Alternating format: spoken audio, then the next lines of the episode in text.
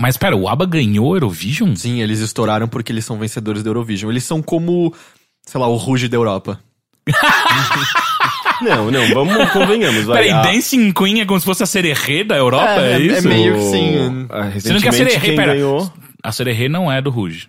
Ah, não? É um cover? É um cover. Sim, é verdade. É, é- é um cover Cara, de a Last assassina tá Ketchup. andando pelas paredes. O que que tá acontecendo? É um cover de Last Ketchup, sendo que a... Perdão, do quê? Last Last Ketchup? É. E sendo que o... As Ketchup é o nome La- da banda? As Ketchup. Só que é em espanhol, Last Ket- Ketchup. E... É porque, é porque em espanhol muito. É que ketchup tem que falar ketchup, ketchup. é, tem que Então- falar com a língua no meio dos dentes. Ketchup. Last Ketchup. Last Ketchup. Ketchup. E- Mas, o que mais que eu ia falar? Ah, e sim, e, a- e o refrão, é, na verdade, é uma referência àquela música de hip hop dos anos 90. A série Hey. Assim, Now. Sério? Ah, então não quer dizer nada o Não. acererê. Eu achei que era alguma língua que eu Não, não compreendia não, não, e tal. Não, eram, só pessoas estúpidas, estúpidas que diziam que a Sererê, Haderê, blá, era tipo uma seita satânica. Porque no começo, no começo elas falavam que tinha sido possuído pelo espírito Ragatanga, né? É elas, verdade, é. e elas achavam que... Ragatanga existe ou também é invenção? Ah, Ah, isso eu já não sei. É tipo reggaeton, na real, só e é... já pensou? Nossa, minha voz foi Mas, estranha. mas a, a- a- essa, essa conspiração toda de que era um- uma música demoníaca e com mensagens, mensagens subliminares era bem interessante, né? Porque dizia que você estava sendo possuído e de repente vinha uma, uma, uma frase inteira, assim, completamente desconexa. É, é e- meio, parece meio, se você falar, tipo, ah, sererê, ha, parece meio pastor evangélico, não parece? é... Sim. E tal qual o, o menino lá do da Sport TV, né? Qual menino da Sport TV? Que- Narrando os Jogos Olímpicos. E yeah, agora vem não sei o que, a Sererê, Raderê, Derrê, Cuderrê. E ele vai falou isso? embora durante um jogo de vôlei feminino. Tipo, é Eu bizarro. não sei o que falar e eu vou. vou. É. Teve, teve algum shuffle que E eu o melhor é que perdi, ele dá uma foi? E ele- eu fiquei tipo, ô, tá chata. E aí, Saiu e eu alguma coisa tipo, o que assim. aconteceu, cara? Que eu E em uma entrevista posterior, e- esse mesmo narrador falou: Eu não faço ideia de como que é vôlei, porque é a primeira vez na minha vida que eu narro e assisto vôlei. Cacete, E como é tipo, assim? Até porra, eu você já tava- vi você- vôlei. Você virou de um herói, virou vilão, sabe? Do herói que criou a Sererê, Raderê, foi embora pra o vilão que nunca tinha assistido uma partida de E não vôlei. foram as Spice Girls que também são vencedoras de um programa estilo do Ruge? Sim, sim, sim, sim. É, não sei se era um programa estilo do Ruge, mas eu sei que ah, eu assisti o, no documentário delas, fala, conta que, na verdade, elas responderam a um anúncio no jornal. Todas elas. E a. Qual delas? Acho que foi, era a Gary, que não ia e acabou brigando com a família pra ir, alguma coisa assim. E ela tava certa no fim das contas. O quê? De não ir? De ir, ela era uma garota Ah, apimentada sim. no fundo da alma. Sim, sim, sim, total. é. Mas então sim, Eurovision é velho pra cacete. E a Victoria é, nunca, de fato, cantou. Elas Ela já só- sabiam. Elas já sabiam. Tipo, assim que ela entrou, tipo, ok, essa vai ser só a que faz o carão. Na, na- aqui. Ah, eu, eu não sabia Quem disso. canta aqui são as outras quatro. O que que tá acontecendo? É a bolha assassina.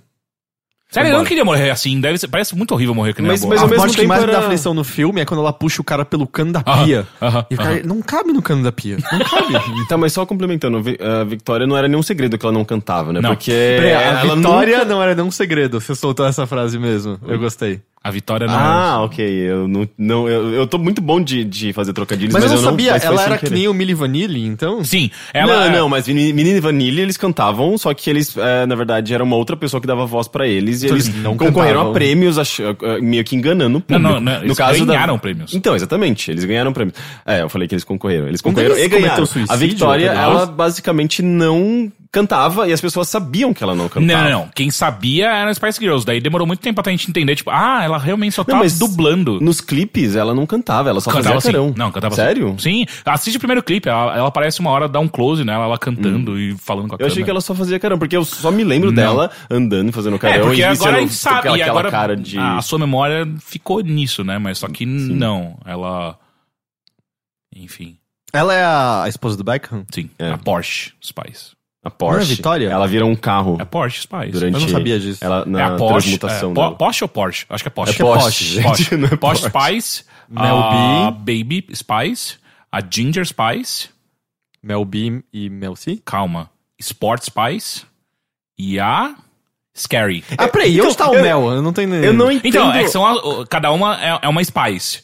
Só que elas têm os seus nomes. Então, Então, elas a Baby têm- Spice é a Emma. A Ginger Spice é a Gary. Isso que é muito confuso. Cacete! Porque ela- ela- elas têm Não, não é. três nomes. Assim. Não, pera aí. O nome delas e o título. Eu não sabia disso. Então, mas aí quem, Emma quem... é a Baby Spice, Gary é a Ginger Spice, a Mel B é a Scary, a Mel C... Não, Scary. pera, ao contrário. Mel C é a Scary, Mel B é a Sport e a Victoria Tá, é a... a gente sabe que você é muito fanboy de, de Spice Girls, mas Sim. quem garante de que o nome delas, tipo, Emma, é Emma de verdade? Eu acho que pode ser Emma um nome, Button. Ela nome tem a porra de uma, de, uma, de uma carreira Então, inteira. eu sei, eu, eu gostava. Eu gostava de umas músicas Igual dela. a Gary Halliwell, É, que o- também o Rick é vai toda... virar, tipo, as pessoas pedindo a certidão do Obama, sabe? Quem eu quero garante saber que qual ela é o nome Emma da Baby? Spice. Eu acho que elas têm três nomes cada uma. Ah, às vezes pode ser só nome artístico, mas de qualquer Então, maneira... exatamente, por, causa- por causa Mas é disso. que ela, é- é- eu acho que ela chama Emma Button, porque é, é- é assim que ela, ela do, levou a carreira solo dela. o parente do, como chama? Benjamin, Benjamin Button. Benjamin Button. Boa piada quando a gente tem que completar pra você. Não, não era uma piada, não.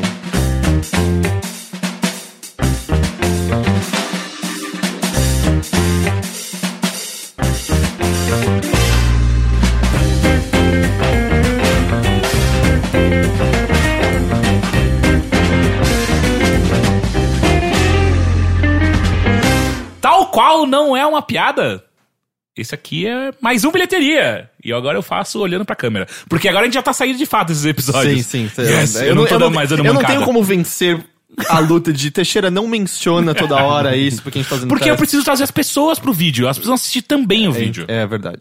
Não é? É, é, elas não são também, eu acho que é um ou outro, né? Não sei. Ah, não, assiste os dois. Porra, por que não? Ah, a vida é curta Nossa, demais. gente, que ouvir atraso as de duas vida, vezes né? a gente falando a mesma Vocês estão coisa. falando que é atrás de vida consumiu o que a gente faz? Duas vezes? Sim, não, consumem 10. Eu não ligo. Ah, gente, não, eu respeito mais o tempo do nosso É, ouvinte. a gente não tem- vale- a gente semana não que vale vem já tem um novo, sabe? Não precisa duas vezes esse aqui. É que se você não tá assistindo o vídeo, você não tá vendo o que eu tô fazendo agora.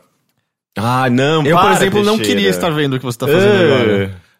Por quê? Porque. ah, ok. É, Bem-vindos a mais um bilheteria. Eu tô de volta. Pois é, você não pôde estar com a gente na- no episódio com o Falcão, mas tá de volta aqui. É verdade. Dos nossos corações, das nossas mentes, ao nosso redor. Eu tô Você tá me, você tá me respirando inalando. Teixeira. Deixa eu espirrar. Não, Ah, não, é. eu não quero respirar Teixeira. Eu não Mas, quero. uh, mas eu acho que antes do Teixeira eu não sabia. Por que você tá assim nessa posição? É, não, é a Só quem tá de no vídeo. Ah, ok. E só quem tá no vídeo, tá vendo? É, porque antes de conhecer o Teixeira eu não sabia que espirros podiam ter cheiros de eucalipto. Não é eucalipto, é própolis. Não, ah, mas não é, não é meio misturado? Não, não, é própolis. Tipo, se fosse eucalipto, era. Nossa, que refrescante essa sala. Alguém espirrou É em vez de. Nossa, que cheiro horrível. Alguém está com dor de Não, mas garganta. própolis não tem um cheiro Não, horrível. própolis tem um cheiro horrível. Não, é tipo, mel com própolis é muito gostoso. Porque tem um o cheiro mel bom. vence. Própolis puro é horroroso. Eu não sei se eu já consumi própolis. Só não é pior do que o gosto de própolis verde. eu não sei nem verde, que é cara. própolis Você- verde. Você tem um conhecimento meio assustador de própolis. Obrigado. É, é, é um própolis que eu acho que faz mais bem do que a média dos própolis. Mas de onde vem própolis? É uma Da raiz. Do- natureza? Da natureza? Da, do, do pulmão do Raiz? Teixeira? É, Exato, a gente É. colhe do Teixeira todas as Tal, tal qual é, é, baunilha também é colhido da glândula anal de. Não, não. De? É, não, Como é que é? É uma glândula, chama cas- castorina, não é isso? É. É, a glândula anal de castores. É, Você mas, não sabia? Mas Tem é um duas. negócio específico pra você usar na composição de certos perfumes, mas não é. Me, tinham me falado que era por conta do aroma parecido de baunilha, mas eu pesquisei recentemente, não é por conta do aroma. É, Ah, outra, não? é outra É coisa. o sabor. É o sabor, é, porque sempre quando bebe perfume, você, hum, eu quero além de ficar cheiroso, eu senti um gostinho bom aqui por dentro. Mas é. Por, pra que que é? Eu não vou lembrar exatamente. Então é o som. Hã? Então é o som. O som dos castores? Não, é um som parecido com baunilha. Então, eu não sei, mas é. Mas tem um lance que você usa em perfumes que vem das glândulas anais de castores, porque é mais barato do que usar alguma outra coisa natural mesmo. Eu não, eu não acredito que isso seja mais barato você ir atrás de castores, tirar as glândulas anais deles Não, mas é que e é perfume. extrair um- uma gotinha de alguma coisa. Não, eu, acho, eu não sei se é uma. go- Um, eu não sei se é uma gotinha, e dois. são perfumes, né? Você não precisa ter tantos assim, você vai vender por caro, então não tem problema Caro? assim. É, eu acho que é bem caro vender perfume, não é? É, é, é porque a construção ficou isso aí. Vender por caro. Eu falei por caro? Ah. Sim. Porque não tem um lance também que tem uma árvore específica que nasce na Guiana ou na Guiana francesa. Hum. Que tá sendo meio que extinta porque é usado no Chanel número 5. E é uma coisa. Sério? Eu lembro de uma história assim. Eu fico imaginando como é que descobriu, sabe? Tava andando pela É, floresta, eu, deu uma eu preciso cheirada. da cheirada dessa árvore. E É. o pior é que. Eu não, eu não quero. Não quero só ofensivo a quem gosta, mas eu consigo pensar em coisas mais. É, não consigo pensar em coisas mais efêmeras do que perfume. Eu não saco perfume. Ah, eu gosto muito de perfume. Não, eu não perfume é entendo. bom. É- é- não dá Mas pra per- comer. perfu- cheiro, não, mas cheiro é um negócio.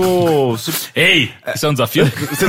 Você tá subestimando a capacidade, a capacidade do cheiro, Também né? acho. Então, eu é, não- É um, é um dos nossos sentidos e ele, Ele é estimula uma série de coisas, de memórias, de É, então, eu é, normalmente sensações. acho o cheiro de perfume desagradável. Não, do não, perfume, Então, né? no geral, assim, não importa qual perfume eu cheire, é sempre um cheiro parece artificial demais. Não, não gosto, é, no geral. Mas eu acho que você tá pegando perfumes bem ruins, assim, tipo. Cara, não, porque eu tô indo de perfumes assim, de que desde que minha mãe usa, que eu vi pessoas. a em- mãe, mãe, mãe e vó não tem um bom ca- histórico de mas assim, perfume. pessoas que em casamento usam perfume. E coisas assim que eu passei em loja, sabe? Cheirando vários e tal.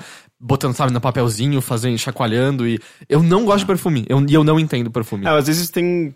Então, lá, tem, tem pessoas que têm, é são mais um sensíveis. odor bem a- forte que quando você joga na sua pele. Oh! Entendeu agora? Oh, Mas- ah, ok, ok, mas eu não- retiro tudo que eu acabei de dizer. Meu pai, por exemplo, ele, ele é meio sensível demais a perfumes, assim. Ele fica com dor de cabeça. Ele, se ele entra num elevador com alguém Mas que tá eu- muito eu assim perfumado, também. É, ele fica meio fumo. incomodado demais. E eu acho que, não sei, tem algumas pessoas que são, por alguma razão, são mais sensíveis a, a cheiros fortes, não sei. É, tal qual, tal qual E eu sinto que eu, eu acho que meu cheiro natural é gostoso, eu já ouvi isso algumas vezes, então eu não entendo perfume.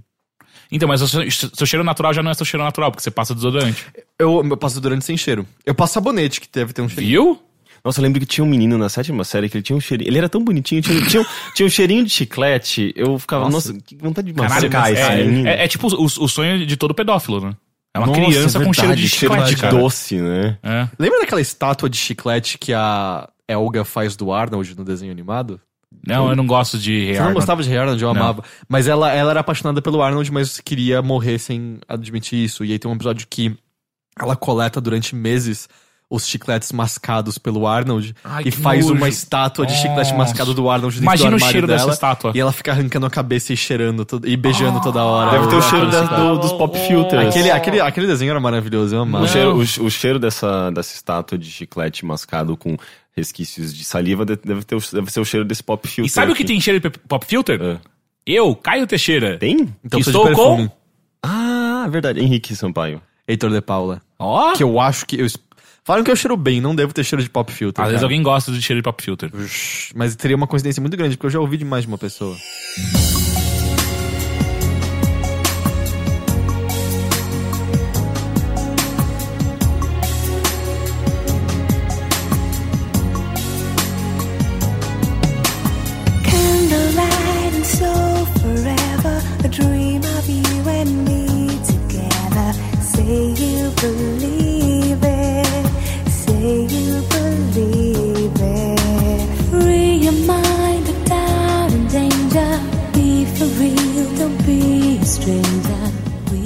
Começando este belíssimo, único bilheteria, Henrique. Nunca como, comigo, Como, nunca como foi? É, né? Como foi? Não, normalmente não. Como foi? Porque eu, eu- faço isso aqui, assim, ó. Sentido gosta mais de mim. É. Eu É. devo ter um cheirinho melhor, inclusive. É Será? verdade. É que você passa perfume, né? Passo. Não, não, não, não pra vir pra cá, mas quando eu saio à noite. assim. Ei, a gente não merece o perfume? Sei, é, mas é Ele que perfume não, não. Gasta falar direito. Eu tenho o mesmo perfume de 4, 5 anos lá inteiro, praticamente, em casa. E mesmo assim, olha que eu uso. Enfim, a gente já passou desse assunto, né? o que, que você fez eh, essa semana? Eu, eu assisti, Leu, assistiu? Eu assisti um filme. Acho que a gente nunca comentou sobre ele aqui. ah, chamado The Gift, o presente. Ah, comentou sim. O The Heitor já comentou. Gift, qual que, que Ah, tem Netflix do, do cara que começa a dar uns presentes pro casal. Sim, que- sim. Sim, é- eu cheguei a falar, ele é bem legal. É, esse ele filme. comentou, eu assisti depois, e agora você Esse assistiu. filme é legal. Ah, A mudança- ah, se vocês falaram, então não tenho por que dizer. Não, Mas é, é legal a mudança que você tem de perspectiva sobre o protagonista, Sim. né? Do, do começo do filme até o Que final. lembra bastante a- essa mudança a, o Gone Girl, né? É o, qual que é o Sim, Gone Girl? é verdade. é Gone Girl também. Com, Que com tem- o- Como é que Ben- chama? Ben Affleck? Ben Affleck. Eu não assisti esse filme até hoje. É maravilhoso. É, Oh, ligado. aí que trilha Tem? sonora que tem, caralho. Tem Netflix ou não? Eu não lembro Tem, da trilha. acabou de entrar. É, entrou é, recentemente. Porque por algum motivo eu sempre confundo Gone Girl com o Garoto Interrompida. Não, são dois filmes diferentes. Mas acho que a Garota tradução, a, é de- tradução, a tradução acho que é quase essa. Não, é... É não sério. lembro da tradução. É sério, eu acho que a tradução é quase Garota Interrompida. Garota Interrompida com a Ange- Angelina Jolie, Jolie. de 99. Esse Ah, é de nove- 2000 e... Winona Ryder. Sim, É. sim. Esse é de 2013, eu acho, né? Garota Interrompida. Não, Não, que Garota isso, é muito velho. Não, gente. Não, não, o, Gar ah, o tá. Gone Girl. Gone Girl é de 2013 ou Manipulando 14. a cabeça do Henrique. Mas ah, eu assisti também recentemente, continuei vendo Westworld. que- Ah, e aí? Ah, eu, eu Eu- aguentei quatro episódios até agora. É, É, eu acho que eu comentei parei, com você- eu parei no quarto ou no quinto, não me lembro agora. Eu quero, assim, lembra aquilo que. Eu ainda tô muito confiante que as coisas que eu falei pra você, cara, vai ter uma revelação em torno disso. Eu ainda acho que eu tô muito certo. Cada vez mais tá claro que eu tô muito certo, assim, que é muito óbvio desde o primeiro episódio as coisas que vão ser. Eu, eu não, eu não caio nessa coisa de obviedade, até porque eu sou péssimo pra ficar prevendo o, o- a, a pro- progressão de filmes e de roteiros. Assim. Eu, normalmente eu, eu aceito os fatos da maneira como eles estão sendo apresentados. E se no final tem uma revelação, assim, tipo, daí eu começo meio que tentar conectar as coisas que eu me lembro. E daí eu falo, ah, ok. Você é um não sei. fatalista, né? É, mas eu, eu, não, eu, não, eu tenho uma péssima capacidade de prever a história, assim, tipo, às vezes ela, ela é super óbvia e mesmo assim eu tô só no presente, eu não fico tentando adivinhar o que vai rolar. Ele é um Mas- é meio carpe diem, né? Assim, Uhum, Henrique. uhum, uhum. Mas Eu é, sou- eu, eu eu, sou bem eu, mesmo. eu já. Eu sinto que eu não gosto nem um pouco dessa série. Ah, é, é? sério, Ah. nem um pouco. É, Assim, ela não é desagradável de assistir, mas pra mim ela é o novo Lost, em que se você, se não fosse um mistériozinho, sendo que eu tenho, eu acho que mistériozinhos é um é uma artimanha muito barata e sem graça pra uma narrativa. Se não fosse um mistériozinho, o desenvolvimento de personagens e de história é mínimo e irrelevante em todos os episódios que eu vi até agora. É só uma longa exposição em todos eles. É, é- é- Isso me é muito lento e, e as- esse- os pontos maiores do mistério, eles, ele, ele é muito estendido, né? Ele- Eles ficam o tempo todo martelando aquelas cenas de, dos, dos NPCs. Aham. É, tem, tem, tendo algum tipo de memória, alguma lembrança do passado, uns flashbacks meio estranhos. Dragon E- Ball fazia isso. E, e, e a cada Boa episódio. comparação, é. e a cada episódio eles vão lá e in- injetam uma gotinha de alguma Exato. coisa. E e agora, é muito imagina pouco, o seguinte, não tivesse esse mistério. Né? É, você não teria Não nenhuma teria razão nada, pra ficar assistindo, né? E é por isso que eu acho ela muito vazia, assim. Eu acho que ela engaja porque as pessoas, tipo, ela virou uma série que a galera Mas gosta aí- muito de entrar em rede Você não pode falar isso de qualquer série de mistério, então? Então, aí que tá. Eu acho que são séries pobres, como Lost, por exemplo, que eu citei. É, não, sabe? Lost eu, não- eu realmente não gosto. É, mas eu não, eu não acho que é um, um estilo que é muito usado, assim. Eu acho que era um estilo mais antigo, talvez, de série, que desde que a gente viu uma ressurgência de séries quase como uma forma artística, sabe? Que a gente viu com Sopranos, que a gente viu com, com Breaking Bad, não é muito mais explorado. Eu acho que tem um motivo pelo qual, de repente, o, o Westworld tá engajando tantas pessoas, porque eu acho que fazia um tempo que isso não era abordado. Não é à toa que as pessoas se reúnem, as pessoas gostam, né, de tentar solucionar mistérios, mas eu acho que é uma narrativa pobre, assim, do que eu vi até agora. Tem É, uma série. Mas, é de que- novo, é que- é meio agradável Ah. de assistir, sabe? Você liga. Ah, Apesar que ah. teve É uns porque existe o gancho, né? Você É. hum, mas eu tenho que admitir que teve uns dois episódios que eu dormi no meio e eu tive que reassistir a segunda metade e tal. a, sei lá, a fórmula, por exemplo, de ah, Jessica Jones é, é meio que essa também, Eu não sabe? assisti Jessica, Jessica, Jones. né? Jessica Jones tem um mistério, ela, ela, ela tem. Existem fatos que já, já ocorreram que ela meio que guarda como segredo, e, e, e esses fatos eles vão sendo revelados bem aos pouquinhos, assim, a Não. cada episódio tem um flashbackzinho, mostrando, tipo, a relação entre ela e o vilão, e você meio dá que pra falar vai... que é o Killgrave. O Killgrave, sim, é que eu não Então. Ah, e, e, de certa forma, é- é- esse recurso tá presente ali. Só então que mas ainda isso assim não é uma seria mais tem... foreshadowing? Que é meio que você, de pouco em pouco, e sacando o que está pra acontecer no destino daquele personagem? Não. Não, porque na verdade as coisas já aconteceram. Uhum. É, Ah, é tá. meio que memórias dela e você. Ela, ela meio que se lembra dessas coisas, só que ela, ela faz tanto esforço em se esquecer desse passado, porque é um passado muito traumático, que e meio que reflete isso na sua perspectiva enquanto Entendi. espectador, Você- sabe? Ela não revela pro espectador tudo o que aconteceu com ela, é isso? Não, é.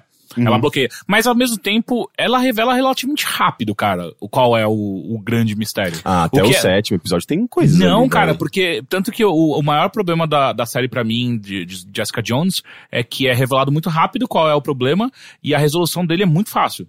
Assim, obviamente que existe. Ah, não, assim, a resolução é meio óbvia, mas é existem como as, as- acontecer, as né? dificuldades que a série coloca, que o roteiro coloca, mas só que é uma resolução bem mais fácil e relativamente boba do que qualquer outra. Ah, Mas eu, só gosto. queria, assim, dizer, é, eu acho que isso é um pouco diferente, porque eu não acho que tem problema sério às vezes te dar um gostinho de coisas que estão por vir Uhum. ou ter algum mistério. Eu acho que o lance é que isso tem que ser embasado por eventos concretos que acompanham. Por exemplo, Doctor Who, que eu gosto bastante no geral, faz muito disso, assim. Em volta e meus episódios acabam com um gancho de coisas que estão por vir que são só revelados nos últimos dois episódios da temporada. Eu acho que a segunda temporada de Breaking Bad fez isso. Lembra que todos os, os, os episódios começam com uma coisa misteriosa, tem um, acho que era um bichinho de pelúcia boiando na Ah, é e tal. Mas Mas a aquilo é, é total substância- foreshadowing. aquilo é forçado. Mas assim, Sim. a sustância no episódio em si, entende? Eu não acho que é um problema você usar esse recurso narrativo. Meu problema é ser só calcado nisso. E é Eu meu problema com ainda- Westworld. assim, Mas que não acho só calcado nisso. Então, é que tá, eu, eu- acho que é um recurso forte e eu acho que ele tem um peso grande, mas ao mesmo tempo tem coisas bem legais acontecendo. Então, É que é o Breaking lance, Bad, eu- tal qual Breaking Bad, Sopranos, ou até mesmo, que eu não gosto, mas eu sei que, que é bem feito dessa maneira, que é o Sons of, uh, Sons of Ar- Anarchy. Ah, o foco não tá no, em um evento. O foco tá no desenvolvimento dos personagens dentro Uhum. de, de, uma, de uma trama bizarra. É, e pelo que vocês estão me, me apontando, o Westworld não é exatamente isso. É, eu tipo, não sinto existe isso, sim. Eu uma- sinto que é só exposição constante. E aí você, quando tá meio que só no plano, aparece dica do mistério. Você, ah, tem algo mais aqui? Hum. É... E aí eu não sei, assim, eu não tô. Não tô me prendendo. E aí é o que eu tinha falado pro Henrique, assim. Eu não sei, assim, do jeito que ela tá calcada em mistério, eu tô muito sentindo que vai haver algum choque em algum momento de.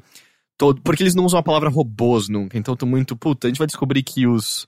Como é? Os anfitriões? Anfitriões. São, tem alguma coisa humana sobre eles também? Ou personagens que você acha que são humanos são anfitriões também, cara. Uhum. Sabe, eu tô com muito Ah, receio é que... Battlestar Galactica all over again. É, mas Battlestar era desde o começo, Sim. você sabe. Sim, Aliás, sim. no primeiro episódio ele já revela que, ou, isso aqui é um Cylon. E Uhum. talvez nem ela saiba disso ainda, né? Então, eu tô com muito receio do jeito que eu tô sentindo ela calcada em só mistério, que seja só pelo choque, sabe? Mas eu, eu quero dar a chance da primeira temporada, pelo menos, porque como eu falei, eu não tá. Nunca tá me desagradando. Assim, às vezes eu bato um soninho, eu pauso, depois termino de assistir Mas eu, eu acho que dentro dessa, desse clima de mistério e da, da, ah, das coisas que ele faz com, com, com a ideia de loop mesmo, tem coisas bem legais ali, sabe? Tipo, no, no quarto episódio, ou no quarto ou quinto, eu não lembro qual foi o último que eu vi. Eh, ele, ele, ele volta a eventos que você viu no primeiro episódio que estavam completamente confusos. E daí você começa a entender por que aquilo aconteceu por, por conta de, de, um, de um elemento que faz parte da, da, da realidade que ele construiu ali, né? Tipo, do, de que os, os NPCs, os. os eh, como chama? Anfitriões. Anfitriões, né? É, os anfitriões. É, que os humanos são Anfitriões. Eu não, Não, lembro o nome são dos anfitriões. convidados. Convidados. Bartenders. E aí os robôs. Eu vou chamar de robôs, por mais que eles não usem a palavra, são os Sim. anfitriões. Então, mas eh, ele explora esse lance da, da rotina eh, narrativa de- desses, desses anfitriões, né? E, e- e as ideias que ele faz com isso são, são legais, assim, É. que são bem desenvolvidas. Eu tô gostando. Eu acho que esse deve ter sido o episódio que eu não vi ainda. Sabe um que fez muito bem isso daí? Torre de Babel. Quando explodiu o shopping Torre de Babel e o Jamanta. Ok, Eu ia perguntar Cara, se quando- era a novela mesmo. Sim, o Jamanta. Com- quem, é, quem, sabe, quem sabia que era o Jamanta mesmo que tinha feito? Não foi o Jamanta, cara. Não foi ele? Não. Foi, Quê? foi, foi uma mulher que explodiu o shopping. Foi, era amiga da, da Cláudia. É Cláudia de Abreu? Ah, Cláudia Abreu. Cláudia, Cláudia Cláudia Abreu. Abreu era, que- era de Leusa no, no, no Sai de Baixo? Não. Não. Não, como é o nome da Edileuza? Cláudia Abreu é uma outra. Então, não, perdão, é Eu o nome- odeio, eu odeio quando eu vou usar uma referência que nem eu lembro direito e Ah, essa- não, não. esse babaca Ah, tem é, uma memória não, muito e- melhor que a minha. e eu não vou- lembro eu não- de eu tudo. Como é o nome da. Como é o nome da Edileuza no Sai de Baixo? Edileuza. Edileuza. Não, da, a personagem Edileuza. como é o nome da, da, da, da atriz? Eu não sei. É, bom, Edileuza. ela era amiga da Edileuza na novela e ela tinha explodido o shopping por vingança. Amiga ou namorada? Acho que era amiga mesmo. Porque sabe? tinha as lésbicas que morreram no, no, no É, no não, mas shopping, ela não morre, né? ela tá viva no último episódio. Tanto que a última As cena dela. lésbicas que morreram. É, porque o público, o público não aprovou É, o relacionamento das duas. Aliás, ela- o shopping não explode duas vezes, ou há uma tentativa de explodi-lo uma segunda vez, se eu não me engano. É? E ela é presa no último episódio, e a cena final dela, ela tirando a calcinha do, do meio do rego e sendo levada pelos policiais. Inclusive, isso não aconteceu na, na mesma época A do. calcinha do rego deve ter acontecido. Isso não aconteceu na mesma época do, da explosão do shopping de? Osasco? Sim, Ah, sim, foi? sim, foi algo parecido que eu lembro que ficou meio. hum, Nossa, só reverberação cultural, né? Tipo, re- ah, desculpa. Rever- Reverberação até da sua mão no Reverberação, microfone. né? Reverberação, tipo, de, de, sei lá, tipo, contextos, eh, coisas da, da- da- do, do, do momento, né? Nossa, é, Lembra? eu lembro que foi uma, foi uma tragédia considerável, assim, quando rolou. O Sim, shopping de Osasco foi, foi, meio assustador. Eu lembro que eu tava Foi sendo- Foi um duto de gás que estourou embaixo do chão, não foi? do, Hum. é, da praça de, de Praça de alimentação. alimentação. É, mas eu lembro que eu tava saindo da escola, eu ouvi, ouvi falar, porque eu estudava em Osasco na época, né? E eu acho que eu não conheço ninguém que, que estivesse lá no momento, mas foi meio. repercutiu bastante. A gente era bem criança, a gente devia ter uns 9, É, 10 não, anos. eu tava, eu tava anos. na quinta série, eu acho. eu tava- Onze. devia Não, eu, ter eu com certeza 11, não é. tava na. Não, gente. Sim, 11 tinha eu e 11, ele, pelo você é mais novo. De que ano você é, Teixeira? 86. Eu também sou de 86. Eu sou de Não, 85.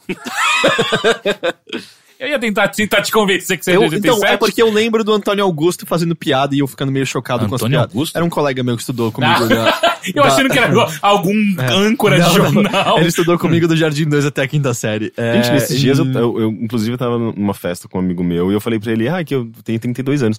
Eu fiquei, Gente, eu tenho 30. Eu tenho 30. Eu, quantos anos eu tenho? Daqui a eu 8 não você tem lembro. 40, cara. Não, eu não tenho 30, eu tenho 31. Ah. eu, eu, eu errei, assim, eu, eu, eu durante É um bom é tempo, eu não importa, tá lembrava. ligado? É, É, então, é meio Agora é só ladeira abaixo, cara. É, não, mas é eu, tenho, eu tenho uma lembrança clara do Antônio Augusto fazendo piada com isso e ele tava na penúltima cadeira do lado da esquerda atrás onde a gente pendurava as se mochilas. fuder. E a professora era Ângela, então era a quarta série. Você é um Cylon. Eu, eu- eu gostaria de descobrir que eu sou um robô, na verdade. Nem ia ser meio Um assustador. Tipo, anfitrião. Não, eu tudo ia que você curtir- fez na sua vida. Me parece quando, quando eu era criança eu tava lendo a saga do clone do Homem-Aranha e eu não entendia direito o que, que era o clone com o Ben Riley. Meu irmão mais- velho explicou assim: ah, é como se alguém pegasse algo de você e fizesse uma cópia completa sua e você tem todas, no caso do Ben Riley, claro, você tem todas as lembranças da sua vida. Igual o clone. Igual, é, o clone A começa novela. a ter, né? Aham. Mas assim, você tem todas as lembranças da sua vida e você acha que você viveu aquilo, mas você não viveu. E aí eu virei pra ele e falei assim: cara, que legal, quando eu crescer eu quero ser um clone. Quando eu crescer, eu quero ser um clone. Murilo Benício que o diga. cara, essa novela foi boa. Sim, foi Essa incrível. novela foi muito boa. Verdade.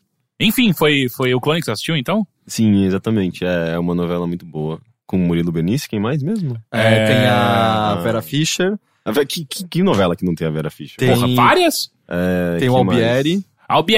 Albieri. Era o doutor, eu não lembro o nome dele. Inclusive, ele voltou numa piada do Adnet, não faz muito tempo. Mais ou menos. Tem a, a Mia.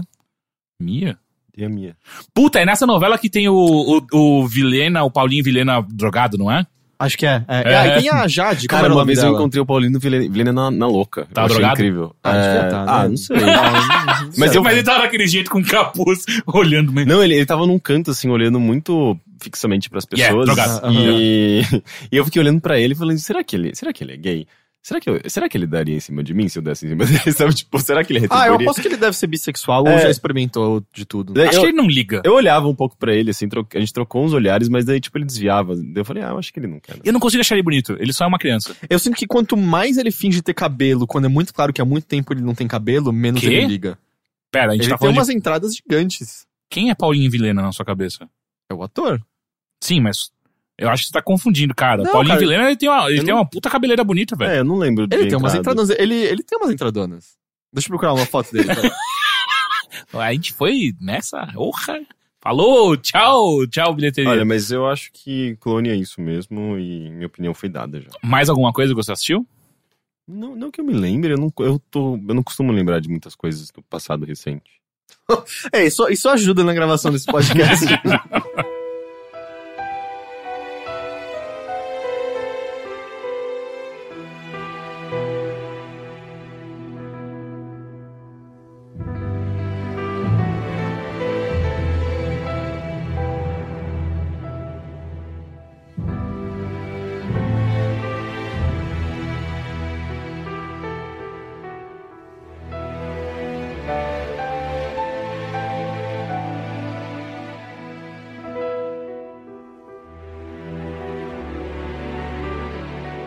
Voltamos ah, e acabei de descobrir que Paulinho Vilena não fez o clone. Mas eu tô certo, ele não É, tem cabelo. Ele não tem cabelo, Paulinho Vilena, mas só que eu também não tô descobrindo quem é que, que, que fez o drogado então no clone. Será Ah, que não nem é a era? Bel Lisboa, a drogada, no clone?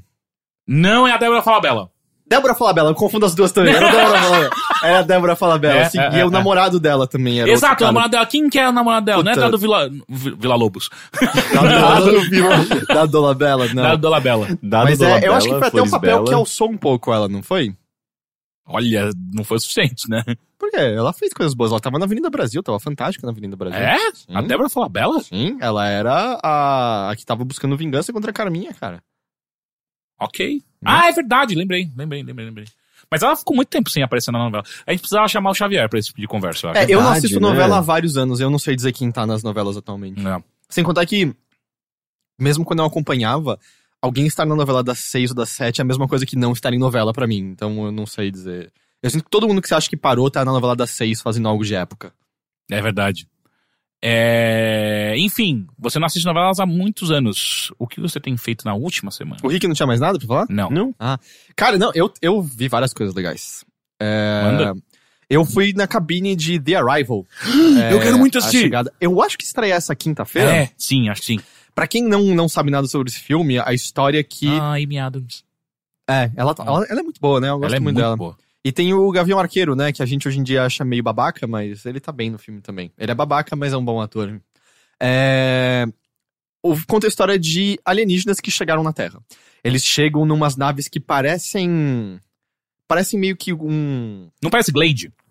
Parece Glade. É, exatamente, parece Glade. Não é? Parece um Glade. Glade gruda assim. preto que fica voando É, é, e tal. E eles chegaram em vários pontos do mundo.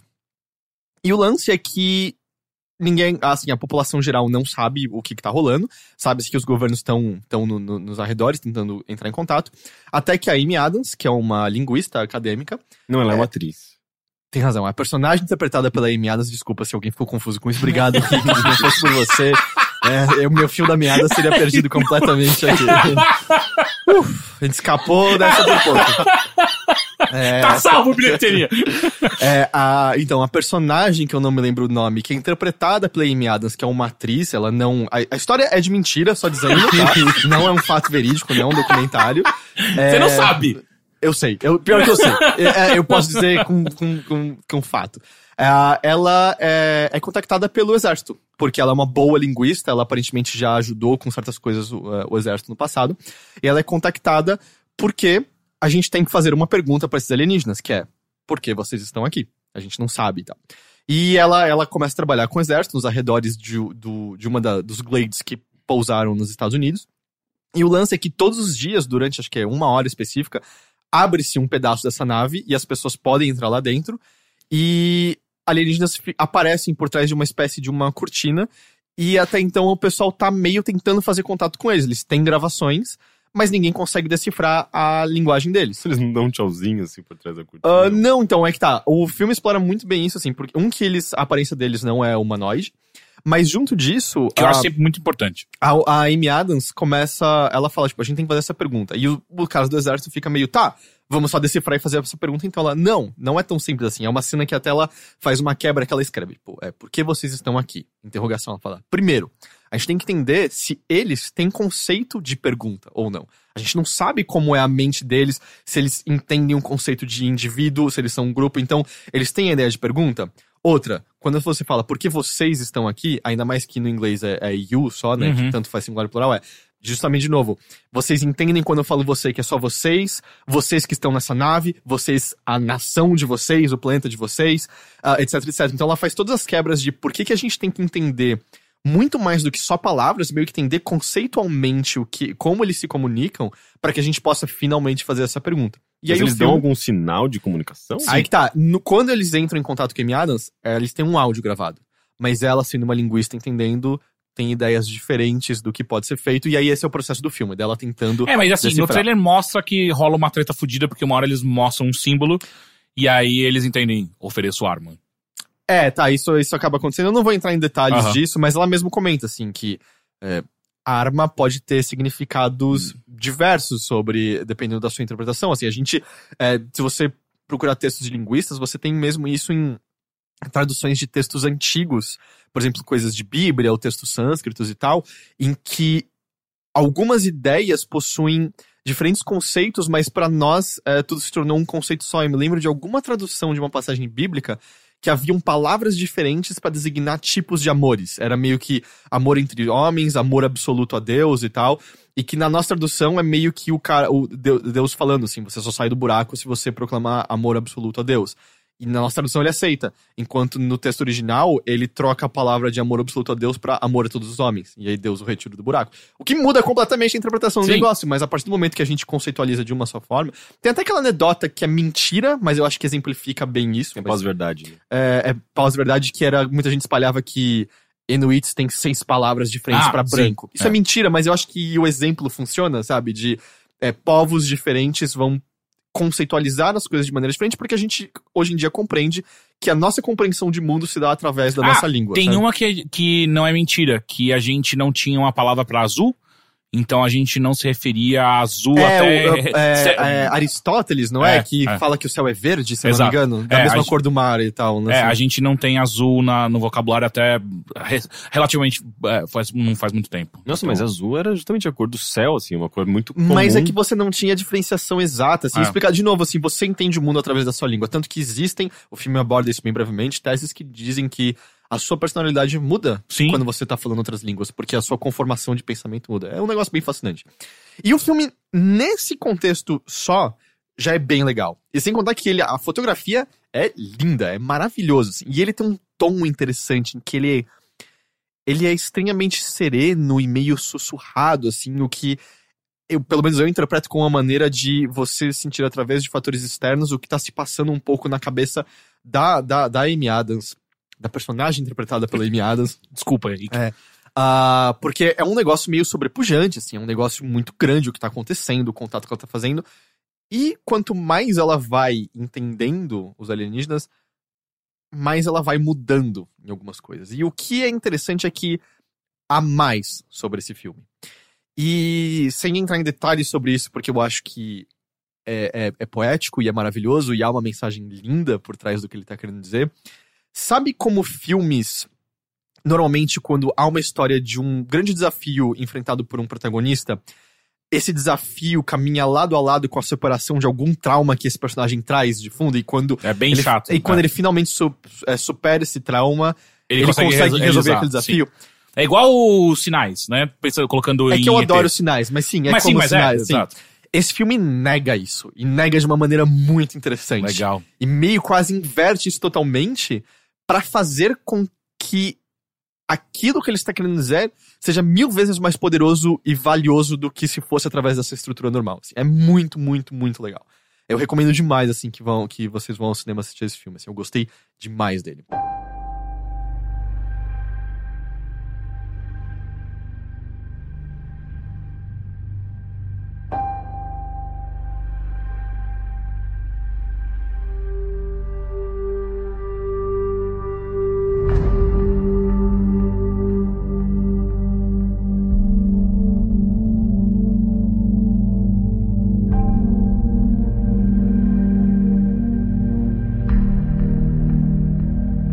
Eu assisti outra coisa também muito legal. Eu assisti The Handmaiden.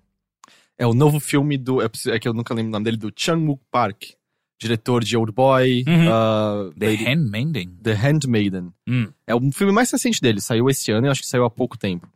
E cacete, que filme bom. Ah, é? É, muito legal. Porque eu, eu, eu não gosto. faz mais parte da, da trilogia da vingança, não. Não, não, não. A trilogia da Vingança, Old Boy. É, Lei de Vingança, Lei de Vingança e, e, o... Simpatia pelo Simpa- Senhor Vingança? Simpatia pelo... Não, eu acho é, que eu o assisti Senhor Senhor Vingança. Vingança. é. É, eu nunca assisti o Senhor Vingança, eu assisti Lady Vengeance, eu acho meio chato. Não sei. Por que É, Old então- Boy é de vingança se não tem vingança no nome, enquanto os outros dois têm vingança Porque no ele nome? não tem no nome, mas ele tem no filme inteiro. assim. menino. Ah, é. Você nunca viu o Boy? Old Boy? Eu nunca tive interesse. Cara, o original é bom, É? nunca assista o americano. É? É, É. Eu não assisti Não, o não. americano, mas o eu assisti, original eu, é... eu assisti o é americano porque eu precisava saber. Eu, eu- é muito ruim. eu não gosto de, de histórias de vingança, normalmente, de... Não, mas aqui... A É, construção é- é dela é, uma, é uma das razões pra eu nunca assistir, por exemplo, os filmes do, do Tarantino, sabe? Tipo, geralmente elas caem um pouco nessa... Mas não Nessas que histórias. É, você tá pensando no Kill Bill É. só. É. Não, se bem que é, Cães de Aluguel também tem bastante. Mas não é uma vingança. É um assalto que dá errado. Mas ele se... Não, é uma vingança. Não, não, é uma vingança, mas existe muito de Mas vingança não ali consiste uma vingança, cara. Ok? Mas eu Deixa eu entendo dar que, meu cartão. mas eu entendo que deve ter algum tipo de relação, assim. Dá pra dizer que é meio que uma, um pouco da vibe do Tarantino. Não. Não? Não. Não? Aí, assim, na- no Kill Bill é, 100%. É, mas Não, não, não, não, não. Ele tá O- querendo dizer o... o Old Boy, o- o- o o Ah, Django não, não, nem um pouco, não, ah, ok. É, e o Handmaiden é, é. Pensando assim, eu, eu não quero falar muito assim sobre, porque ele segue um pouco da, da vibe do, do Chan-wook, porque são filmes que você acha que sabe sobre o que eles são, mas eles são sobre muito mais do que você acha que eles são inicialmente. E normalmente muito maior e muito mais profundo. É, né? e o, a história inicial é a seguinte. É, existe uma. Ele fala um pouco daquele período de. Acho que já, já é século XX, mas acho que é mais começo do século XX, eu não sei exatamente a data, mas já tem carros e tal. ah, sobre o, a maneira como a Coreia é muito mal vista pelo Japão. Assim, a galera da Coreia é, é visto meio como cidadão de segunda classe pelos japoneses, ao ponto de que a protagonista faz parte de uma família, entre aspas, que cria bebês para que se tornem servos de pessoa de famílias japonesas. O que parece que é o que acontecia, pelo que estavam me explicando, ao ponto de que algumas pessoas coreanas preferiam isso porque você, mesmo servindo, tinha mais oportunidade de vida no Japão do que ficando na Coreia. Isso foi bem antes da Coreia eh, ser isso que a gente. ser o que a gente entende da Coreia do Sul hoje em dia. E essa família é meio que uma família de enganadores. Eles, eles não, não ligam muito pra arranjar dinheiro de formas eh, inescusas, Ilícitas. ilícitas. E o que acontece é que um dos caras que eh, meio que organiza a- o- os embustes, ele fica sabendo de uma herdeira que muito rica, que tá morando sozinha numa mansão. Ela mora com uma espécie de. Eu não vou lembrar dos detalhes agora, mas é, é um cara que casou com a mãe dela, a mãe morreu, e agora ele planeja casar com ela futuramente pra poder herdar a fortuna dela. É um cara já mais velho, e ele organiza umas leituras ao vivo, assim, é meio ambíguo no- quando você ouve inicialmente pra galera rica da sociedade. E o plano deles é que esse cara líder do, do- da galera do embuste apareça lá como um aristocrata e faça com que a, a moça da casa se apaixone por ele pra ele ganhar grana. E junto disso, ele quer levar a protagonista que faz parte dessa família pra ser a handmaiden dela, né? A, a- a ajudante barra serva dela, pra que ela fique alimentando ela de ideias sobre como aquele aristocrata é maravilhoso, sobre como ela deve casar com ele, etc, etc. Essa é a premissa do filme. Ahn, o que acontece é que ele acaba falando muito mais sobre isso, explorando esses personagens de maneiras que você não acha que eles vão ser explorados inicialmente. E quando você acha que você entende pra onde a história tá seguindo, há muito mais por trás daquela história do que você espera. Junto disso, é um filme muito sobre sexo, erotismo e sexualidade. E de uma maneira curiosa, é um dos filmes que eu acho que melhor explora a sexualidade feminina sem querer mascarar como na sexualidade feminina há uma pureza e uma beleza que você não tem na sexualidade masculina, sabe? Que é, mais Ninfomaníaca faz que mais virado. A. Ninfomaníaca faz isso bem também. Ele explora de maneira mais real, de maneira mais. Não, não tão plástica. Mas o que acontece é que isso não o impede de explorar de uma maneira extremamente bela e extremamente erótica. Eu te desafio a não terminar de assistir esse filme com um tesão do cacete. É- eu acho que é impossível. Mas você acha que. É que eu não sei, tipo, você assistiu com uma garota? Ou Assisti sua com a minha namorada. Ela, ela gostou dessa, dessa maneira? ela concorda com, com, com essa inserção. assim. Ok. É porque é muito comum diretores masculinos explorarem sexualidade feminina e acabar errando. É, não, então eu acho que é? Tipo, justamente. como eu a- acho que ele acerta de uma maneira, de uma maneira boa. Eu não sou uma mulher, é, mas. Hã? É, eu sinto muito. O, o- Como chama? Azul é a cor, a cor mais quente, né? Tipo, tem. ah, Foi muito criticado por foi isso. um pouco né? criticado, né? O Porque diretor, ele... meio que exagera um pouco no- nesse ponto, ele quer explorar a sexualidade de uma maneira meio agressiva, assim, e, ok, é uma, é um- é uma, uma coisa normal linguagem. e inter- interessante. Só que mas para, a quase maneira... vira pornográfico, pelo que a galera É, fala. assim. sim. E eu não assisti. Eu não assisti também, mas assim, todo mundo que viu falou que é meio tedioso esse ponto. Que, meu Deus, nós estamos transando Ah, é de igual novo. aquele filme que eu aguentei 15 minutos dele, que é o Ah, é, você comentou dele. Love, eu acho que Love, chama. É. 15 minutos, não dava. É, não é o que eu senti do Handmaiden. Eu acho que é na medida certa, eu acho que é, é bem explorado e tal. E, e o lance é que eu acho que ele justamente faz uma crítica sobre isso, porque o ponto de vista masculino aparece na história também.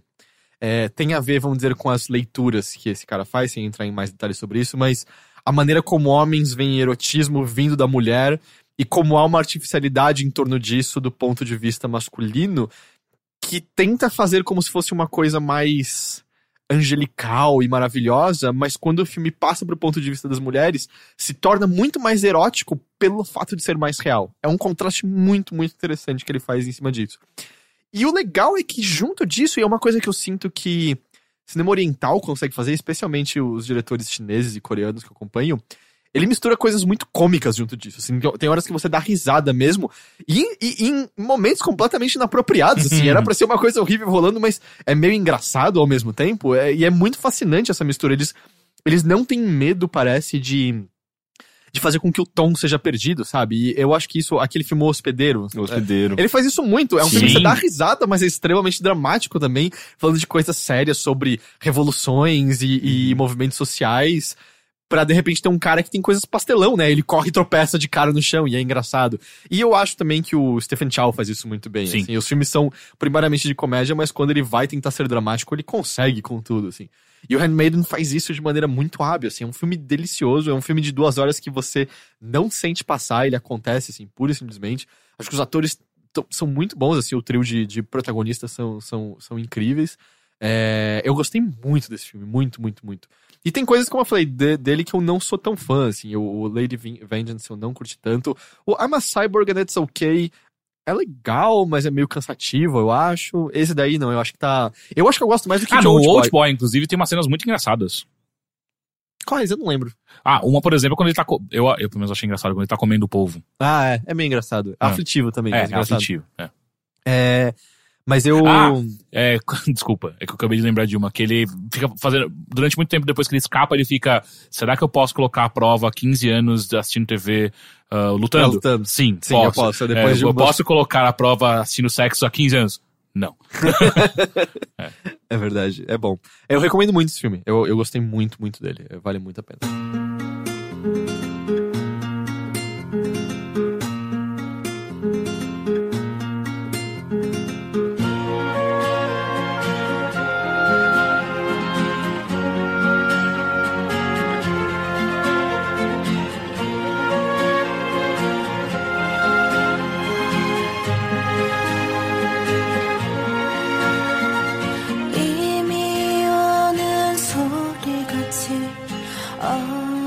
Ah, e finalmente eu queria falar um pouco sobre o Leonard Cohen, né? Que quem acompanha a bilheteria já de longa data sabe que era um músico barra poeta que eu sempre apreciei muito.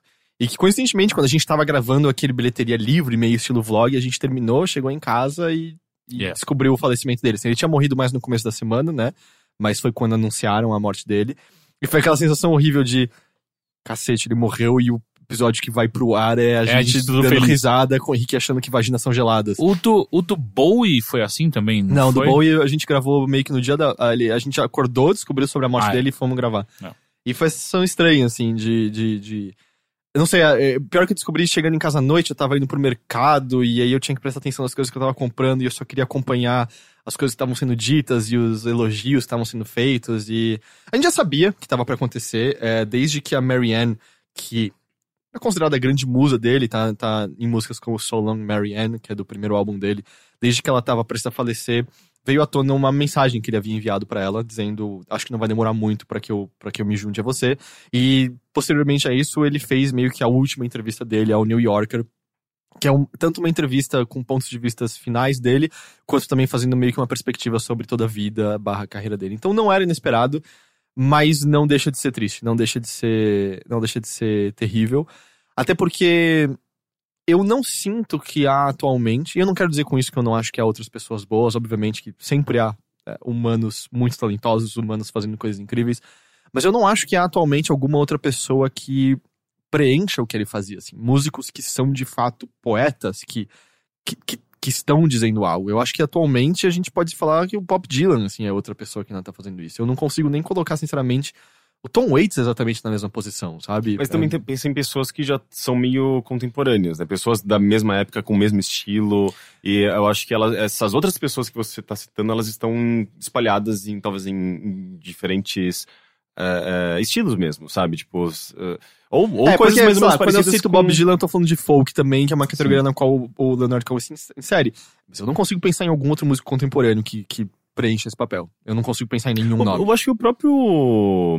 ah, o, Rufus Wainwright que grava, inclusive, uma música do Leonard É, Cohen. ele, ele tem alguns alguma covers, a- a coisa- família Wainwright e tal, Sim. ele tem um cover de. ah, Um cover de Hallelujah dele, eu acho que é o que tá no Shrek até, na verdade. Sim. E, e é- certa... o, o, o Leonard Cohen tem isso, ele tem muitas músicas cujos covers se tornaram mais famosas que originais, mas eu acho o Rufus Wainwright, as composições originais dele horríveis. Assim. Sério? Nossa, Nossa, eu, eu eu, acho- acho que eu ele acho tem uma das admirável. músicas mais bregas que eu já ouvi na vida, que chama? The Art Teacher. Ah, sim, mas Sabe? eu acho que isso é bem do, bem do, corre- do Pode começo ser. da carreira eu dele. acho que ele é um bom músico, eu acho que ele tem uma voz maravilhosa, mas eu, eu não colocaria Esse é na um cara mais brega. na Damian mesma Quem? É, Damian tem- Rice. Ele ainda, ainda existe? Eu não lembro. Não sei. Damian Rice? É o You're Beautiful. Não, Não é isso? não, não, não, não. É? É, o Damian Rice é aquele... Quem é esse cara que eu cantei agora? É... Esse é o. You're beautiful, É. it's true. Ah, Não. não, esse é mega cafona. ah, não, o cafona. Rice é o I can't take my eyes Off off of you. you. I É. can't take my eyes. E aí aconteceu? you. Eu não sei Ei, parar ah, de te amar. Eu não sei. É, e o lance é que você Eu tá não fazendo. sei parar. Você tá, eu esqueci o nome dos dois. É do seu Jorge e da Ana Carolina. É, a voz mais fina do seu Jorge é outro. Ana Carolina é a voz mais grave. É, não, mas é bonito, na verdade, esse cover e tal. Aham. Mas é. Eu realmente acho. E, e o lance é que também eu sinto que às vezes a gente não teve. Eu, eu acho que tem pessoas que podem chegar a isso, assim. Eu acho que. Não, não- eu tenho que lembrar que o Lauren Cohen, O primeiro álbum dele mesmo que saiu, ele já tinha acho que 30 anos. Antes disso, ele, se, ele era dedicado só à carreira de escrita. Ele tinha publicado o Jogo Favorito, que tem tradução, pra quem se interessar. Tinha publicado poesia, mas ele não é um cara que tava fazendo música desde ali do começo, assim. Ele, a base musical dele era até. Ele conta a história que foi um. Quando ele resolveu tocar coisas, até porque ele queria um alcance maior do que, do que a escrita dele tinha, ele aprendeu com um espanhol local que ensinou pra ele. Acho, eu não vou saber o termo exato, mas ensinou dois ou três acordes, cada dia ensinando um pouquinho. E acho que no quarto dia de aula ele não apareceu. Ele foi descobrir que o cara cometeu suicídio. E ele Caralho! conta essa história quando ele tava recebendo um prêmio eh, na Espanha, tava ali o, o rei da Espanha e tal. E ele fala, tipo, ele cometeu suicídio, mas aquilo que ele me passou foi o suficiente. A base de toda a minha música tá nessa base espanhola que ele me passou no violão naqueles dias. assim. É bem legal. Porra! E óbvio que é, é sempre curioso, assim, eu não, eu não tenho como falar do Leonard Cohen fora da minha própria perspectiva, certo? Porque eu só tenho o impacto que ele causou a mim. Eu nunca o conheci, nunca tive nem a oportunidade de vê-lo ao vivo. É, mas durante toda a minha vida, assim, desde que, desde que ele foi apresentado a mim pelo meu irmão mais velho, e eu comecei, óbvio que no começo isso não dizia tanto, mas comecei a cavar mais fundo nas letras dele, e o trabalho poético dele, o trabalho literário dele. Ele tem um outro livro que também me impactou muito, chamado Beautiful Losers, é, Lindos Perdedores, que eu acho que é um título maravilhoso, que eu aprecio muito. É, foi um daqueles primeiros casos em que quanto mais vezes eu relia e quanto mais diferentes épocas da minha vida eu li aquilo, novos significados eu encontrava e, e, e, e- e que cabiam para aquele contexto, assim, cabiam as novas compreensões que eu possuía, o que é pertencente a todo bom trabalho poético, a todo bom trabalho cinematográfico, né? Quantos filmes a gente não foi rever anos depois e às vezes acontece de você perceber que era algo muito só da época que você assistiu a primeira vez, mas muitas vezes é você encontra um novo significado inteiro e percebe que, ah, o meu eu de 15 anos não teria aprendido isso, ou coisas tiveram que acontecer na minha vida para que isso passasse a fazer sentido. O filme do Pokémon. O filme do Pokémon, por exemplo, assim, hoje em dia eu entendo muito mais a profundidade do Ash virando pedra, apesar de não entender direito a química por trás daquilo, mas é, como poderes psíquicos petri- petrificam a- a- ao ser humano, mas a mensagem, né, é muito, é muito Tá mais poderosa. E, e a, a grande coisa que me acompanhou, eu sinto, assim, do, do Cohen como um todo, foi a, a noção que eu acho que ele possui em diversas das letras, diversas da- das escritas, sobre a não vitória como compreensão como compreensão de serenidade e não como aceitação da derrota, por assim dizer. É, como há, constantemente na- nas ideias que ele passa a ideia, sem querer entrar em, em carpedinhos da vida, mas a, a ideia de você não tem que aceitar aquilo como eterno ou não tem que aceitar aquilo como um passo em direção a uma espécie de glória para que aquilo tenha uma importância extrema. Na verdade, a importância vem de quando você entende que as coisas são passageiras e as coisas têm que existir só naquele momento. É, e eu acho que é uma coisa que eu encontro em muitas canções dele. Assim, Stranger, é, Stranger Song, que é uma, é uma das minhas músicas favoritas dele. Quem tiver curiosidade, procure a versão ao vivo de, do, do álbum uh, Field Commander Cohen, de 79. É uma letra que fala sobre é a perspectiva de uma figura que ele não atribui gênero. Na minha cabeça sempre foi uma mulher, mas eu acho que isso é porque eu sou um homem. Que fala da figura desses strangers, né? Esses estranhos que vêm em direção a ela. ah, e cujas atividades ele generaliza como são pessoas que estão procurando pela mão perfeita de poker para que eles nunca mais tenham que jogar novamente. Mas obviamente esse- essa mão nunca surge e todas as vezes que isso não ocorre eles erguem os braços em direção aos céus, não tentando alcançar algo maior, mas em num ato de rendição. E, e há uma frequência que esses estranhos chegam a essa figura e depois deles conseguirem o abrigo que eles estão procurando, eventualmente eles tiram um mapa de trens da carteira e dizem que os- o amor e calor que foi oferecido por a pessoa daquele abrigo tornou eles macios, então eles têm que pertencer, eh, eles têm que partir novamente dizendo, você tem que lembrar que eu sempre fui esse estranho. Mas o grande twist que há na, na música é que eventualmente chega mais um novo estranho à vida dessa figura, e quando essa figura vai fechar a porta do abrigo, ela percebe que a porta não tem como ser fechada. A porta tá sempre aberta por algum motivo, como se estivesse sempre pronta a receber esses estranhos de novo e de novo. E quando a porta não pode ser fechada, o estranho que tá no abrigo dela vira e fala: "É Você, minha querida, você que sempre foi a estranha, na verdade. E é uma inversão completa de. é, e eu sinto que nisso é essa mensagem de essa pessoa cuja perspectiva normal de que a gente tem de histórias sempre é aquela fragilizada que tá aceitando o. que tá aceitando que tirem proveito dela constantemente. Na verdade, é ela que tá tirando proveito de todos. Porque ela, você percebe que, na verdade, ela é convidada por esses estranhos constantemente a, partirem com ela. E ela diz, não, quem sabe dar uma próxima. E ela per- permanece com aquele abrigo aberto, assim. E, ou mesmo tem uma canção chamada eh, A Bunch of Lonesome Heroes, né? Um bando de heróis solitários. Que é uma história sobre heróis sentados em volta de uma fogueira.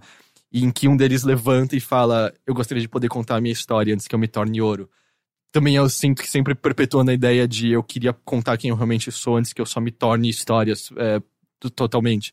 E eu acho que isso repete, eu não, não vou ficar, obviamente, analisando todas as coisas que eu gosto dele, mas eu sinto que se você ouvir I'm Your Man, se você ouvir So Long Marianne, se você ouvir One of Us Cannot Be Wrong, The Sisters of Mercy, If It Be Your Will, ou A Thousand Kisses Deep, especialmente essa última, você percebe essa temática recorrente. E eu sinto também que ela pode ser muito bem resumida de uma maneira que eu gosto muito, numa anotação que nem- ele nunca nem publicou como poema, mas é uma anotação que tem numa página do, acho que é The Book of Longing, que são três versinhos que dizem: Eu nunca encontrei a garota, eu nunca fiquei rico, sigam-me. Que eu acho, eu gosto muito, assim. E eu sinto que as eh, essa ideia dele pra mim fez sentido num documentário chamado I'm Your Man, que é um documentário que são vários artistas fazendo covers de Leonard Cohen e falando sobre ele. Não é impecável, tem uma grande parte dedicada ao Bonovox falando sobre o Leonard Puta Cohen fazendo que cover. pariu. Mas tem covers bons do, do Nick Cave, por exemplo, mas num certo momento o, o Cohen tá explicando sobre esse sentimento, que foi a primeira vez que ele clicou, e ele tá falando sobre uma música chamada Traidor. Eu, eu, eu traduzi, isso é tradução minha, tá? Ele Ó. fala de maneira mais bonita, mas ele disse: A música Traidor era sobre o sentimento que nós temos de trair uma missão que fomos mandados a cumprir e não sermos capazes de cumpri-la. E então chegar à compreensão de que o verdadeiro encargo era não cumpri-la, e que a maior coragem era permanecer de pé diante do predicamento no qual você se encontra. Às vezes, quando você não se vê mais como o herói do seu próprio drama, esperando vitória atrás de vitória, e você entende profundamente que isso aqui não é um paraíso, e de alguma forma abraça a noção de que esse véu de lágrimas não é aperfeiçoável, que você não irá acertar tudo, eu descobri que as coisas se tornam bem mais fáceis quando eu não esperava mais vencer. E, e foram palavras que lembro que quando eu assisti a primeira vez foram muito acalentadoras, assim, muito muito fez sentido a partir daquele momento, assim. E aí quanto mais eu busquei isso na poesia e na música dele, mais eu encontrava, assim, e mais me guiou de alguma forma ou de outra, assim, e mais beleza eu encontrava consequentemente, porque há muito mais também por trás disso, a maneira como ele lida com erotismo, com sexo, com com com, com o amor em si, com a- as experiências dele em templos budistas, em busca de alguma espiritualidade, de, de religião e o fracasso dele em torno disso.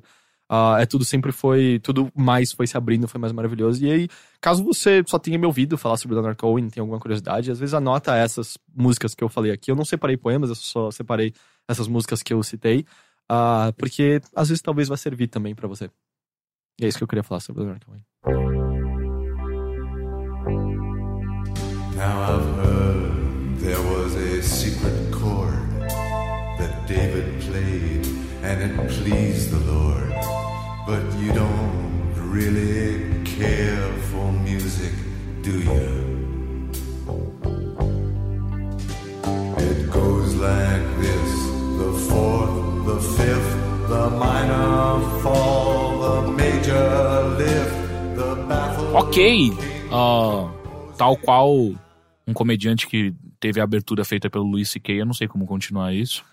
E ainda mais porque a- as duas coisas que eu gostaria de falar são bem, bem medíocres. Mas vamos lá. Ah, posso só falar uma coisa antes? Ah. Você viu que postaram no grupo do Games on the Rocks que vai ter continuação do Krampus? Você Eu- não viu alguém, isso? não, não, alguém tinha me falado. Não foi no. Eu, eu vi que no grupo teve, mas alguém veio pessoalmente, tipo, ou só pra te avisar, vai ter a É, continuação. esse eu acho que assim, a, a gente vai ter que assistir quando sair, né? Sim. Não, não tem como Sim. escapar Sim, dele. sim. Tem um jogo do Krampus no Quê? Steam. Que? Sério? É uma bosta, Não, né? sim, Não, é, é não. o que a gente espera, né? Então, mas é, é um daqueles jogos que passam no, no green light e você não sabe como. Ah, eu quero muito jogar esse Talvez a negócio. gente tenha que olhar ele. então. É, é, é. Mas enfim, ah, são dois filmes medíocres. Ah, eles não são ruins, você vai conseguir assisti-los ah, com uma certa facilidade, só que eles têm furos. Enfim, vamos lá. O primeiro deles é ah, Animais Fantásticos e Onde Eles Habitam. Ah, eu quero assistir. Então, Ele é um filme, pra quem, caso você não esteja na- no planeta Terra até então, ele é. Ele vem do, do universo do Harry Potter. É, pra quem leu, é o livro que o Hagrid usa pra dar Sim. aulas, que é meio que uma enciclopédia animal, né? Do Exato. mundo, do mundo E esse livro de fato existe no- aqui no mundo real, né? Ah, eles publicaram esse livro? Sim, é. Ele é, ele, até, ele, ele é relativamente antigo. Ele saiu um pouco depois, acho que, do último livro do Harry Potter que foi publicado. Ah, e aí começam as coisas que são bizarras. Vocês, vocês sabem como é que funcionou o World War Z, o filme? Com o Brad Pitt. Eu sei que eles tiveram que refilmar um monte de coisa porque tava uma Sim, mas não merda. só isso. Porque assim, ele é baseado, o filme é baseado num livro que chama Não World War Z. nada a ver uma coisa que com não, outra. não tem roteiro. Ele é basicamente um juntado do que o autor, que eu não lembro o nome dele agora, mas o autor diz de. Diz que são é, é, factoides durante a história de ataques zumbis. E eles juntaram tudo isso só criar, o- só pra utilizar o mesmo universo onde se passa o filme. Onde o, o, é, Animais Fantásticos onde eles habitam, ele é basicamente isso. Porque o livro onde ele é baseado não tem um roteiro, ele não tem uma história. Ele é literalmente um livro didático sobre onde existem esses animais. É meio uma enciclopédia mesmo, assim. Exato. Então o que eles precisaram fazer, e pelo que eu entendi foi a própria J.K. Rowling que escreveu o roteiro do filme, foi criar um roteiro em si pra utilizar aquele Ah, universo. mas isso é legal, ainda mais pegando o autor original do negócio, cria uma nova história no universo. Eu acho que ela não estava preparada pra fazer isso ainda. Ah, o que acontece é, a história. Primeiro que se passa muito- muitos anos antes do- da, da história do Harry Potter, né? Ah, se passa na, logo, logo depois da Primeira Guerra Mundial. Hum. ah, no- em- nos Estados Unidos, em Nova York.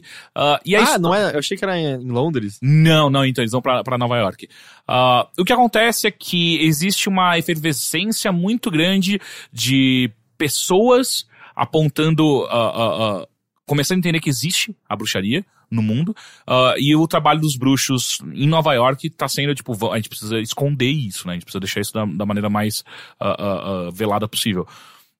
E aí, no meio disso tudo, aparece o, o. Eu nem lembro o nome do personagem, pra você ver o quão esquecível ele é. Mas aparece o personagem principal, que é o cara que faz o Stephen Hawking, que é o da Garota Dinamarquesa, que é o.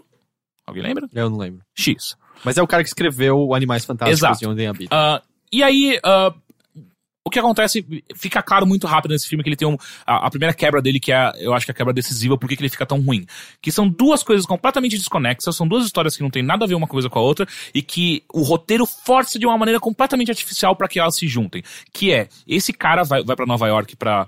ah, ah, demora um pouco pra se fazer o. Ele mostrar o real objetivo dele ali. Mas enfim, o que ele tá fazendo ali não tem nada a ver com a história que é essa da, da, da- da- dos bruxos tentando se esconder do- dos trouxas. É, eu nem sabia. Pelo que eu presumi, é. Tem bichos fantásticos à solta e ele tem que capturar antes Exato, que os trouxas não tem nada a ver com isso. Não tem nada disso. Não, assim, isso acontece, mas só que dentro de um contexto muito maior de coisas que estão acontecendo. Porque escapam os animais que ele, te- ele leva na mala, mala mágica dele. Escapam. E isso gera um conflito dele com, com a, a- o Ministério Mágico de- dos Estados Unidos, porque, tipo, eles estão putos. Ah, como assim você deixou esses animais escaparem e agora eles vão causar o- um caos na Terra? É tipo o Scooby-Doo e os 13 Fantasmas. Sim, ou então só o 13 Fantasmas, que é um filme Filme horrível, muito, ruim, muito ruim. mas eu gosto muito dele. Por Eu, algum eu motivo. não gosto muito dele. Eu gosto muito. Tem, a- o- tem um monk. Aquela, não, pera, aquela, aquela estética da casa toda de vidro eu acho muito da hora. Mas pra fazer cocô. Tá ligado? tanto Porque aquela vidro- família tá indo se mudar de boa pra lá. E eu, peraí, peraí. Hã? Enfim, O protagonista, aliás, o ator que Redmayne, faz o protagonista é o Ed Redmayne. é, é. é. Ah, ele tá muito ruim, tá, nesse filme. Ah, é? é? É porque ele é tão, ele é um ótimo ator. Então, né? eu. Então deve ser direção Quanto mais eu problema. assisto coisas dele, eu tô começando a duvidar disso daí, viu? Porque o Stephen, Stephen Hawking eu fiquei meio. Tá ok? Legal, tá. Ah, ok. Stephen Hawking é- E aí, tipo, tá, o tá Garota bem Dinamarquesa bom, é. velho. Ah, é só um roteiro pra chorar, sabe? Aqueles filmes clássicos de Não. Oscar. É um filme pra ganhar Oscar e pra você pra fazer, fazer É, você mas as chorar. pessoas reduzem de uma maneira tão. redu- Eu adoro ser redundante. Eu ia falar, reduz de uma maneira tão reducionista, né? Porque eu acho que é mega reducionista falar que é um filme de Oscar só. Tem, ele tem sua importância. Sim, mas eu faço isso com. Querendo dizer isso exatamente. Tipo, ele é, ele é bem pequeno pra- perto do que falam que ele é. Mas Mas tipo aquele do, do Leonardo DiCaprio, que é só pra Oscar e deu certo. o Diário do Adolescente? Quê? Que filme Nossa, é esse? é antigo esse. Não, eu tô falando- Ah, o que, o, ah, O que você deu o Oscar do- pro Leonardo Ah, o que DiCaprio. deu, deu de fato que é o. Eu já esqueci o nome desse filme. Ah, o a invasão. Botucatu? Não.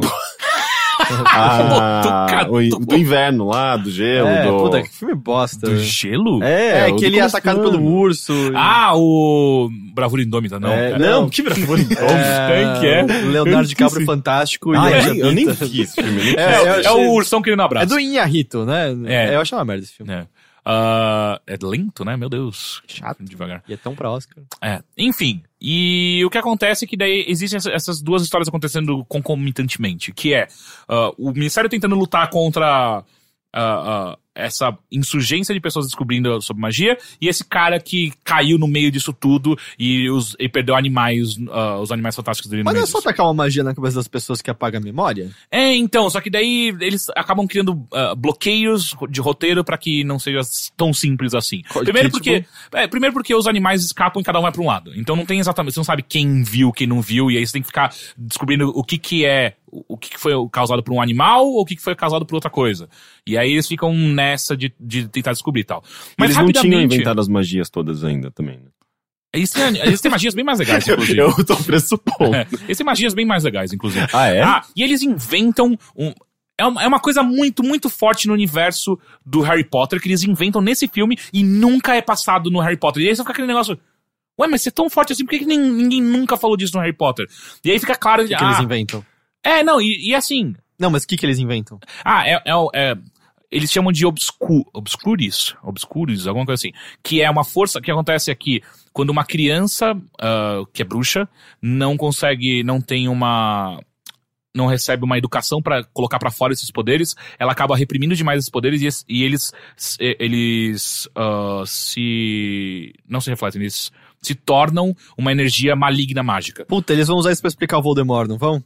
Não, o Voldemort- não tem como. Não, não tem como ah, tá. fazer Porque isso. o Nossa. Voldemort, o lance é que ele demora muito. Ele tem um poder mágico natural muito forte, mas Você- demora muito pra... Então, mas percebeu aqui que já, é- já tem ligações muito claras com Harry Potter aí. É, é porque eu- tipo Kingdom Hearts, né? Tá vendo Kingdom Hearts, sim.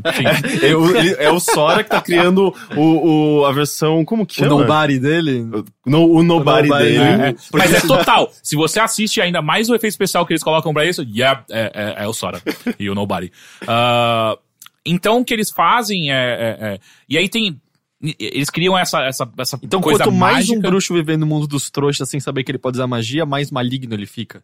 Não. e- na verdade, não, porque essas crianças não sobrevivem durante muito tempo, porque é uma força maligna que cresce muito forte e Oh. acaba. é, é, é, Ela é, consome poder. consome exatamente Mas aí é bizarro, então, porque eles colocam o absoluto mal neste mundo, que é um negócio que nunca apareceu em Harry Potter, né? Exato. Sempre foi que nem a gente, tipo, uma arma pode ser usada por um. Eu não vou. Eu ia falar pra um policial, como se É, fosse um exemplo é, do bem, é, mas eu acho é, que. é. Mas eu quero dizer assim. Fala que a varinha, ela pode ser É, eu quero dizer assim, bem, pessoas tudo- não. podem ser, podem ser, podem ter índoles malignas ou, ou bondosas, sabe? Não, é, não há um absoluto no mundo. Mas assim, eles colocam uma coisa que é. Não é simplesmente não utilizou essa mágica, mas ela também ela foi reprimida é, é, é, conscientemente. Tipo, é, a, a criança foi criada numa, numa família muito religiosa, por exemplo, onde eles falam, não pode Usar magia. ser mágico. e aí ela tem que reprimir isso e, e se torna é, essa energia Mas maligna. o, o Harry Potter, de certa forma, teria sofrido disso. Não, porque ele vai pra escola na, na época certa. Ah, ok. E a Ah. família não dizia pra reprimir magia, ela tentava Ah. só reprimir ele como um todo. é, na verdade ele nem verdade. sabia que ele era mágico, né? É, ele só fazia o cabelo dele crescer do nada e conversava com cobra, lembra? É. Uhum. Ah, então tá, e aí, tipo, tem essas duas coisas acontecendo. E aí aparece uma terceira, um, terceiro, um, um- um terceiro conflito ali no meio, que é: existe um bruxo maligno Ah, sério? que tá acabando com o mundo. E esse bruxo sumiu e eles não sabem onde ele tá. Tipo, é um bruxo hum, mais forte que o Voldemort que nunca ninguém comentou nos Então, originais. na verdade, na verdade, ele existe no universo Harry Potter, já que é o Grindel, Grindelwald, que é o, o Voldemort Ah, é o na- mata ele.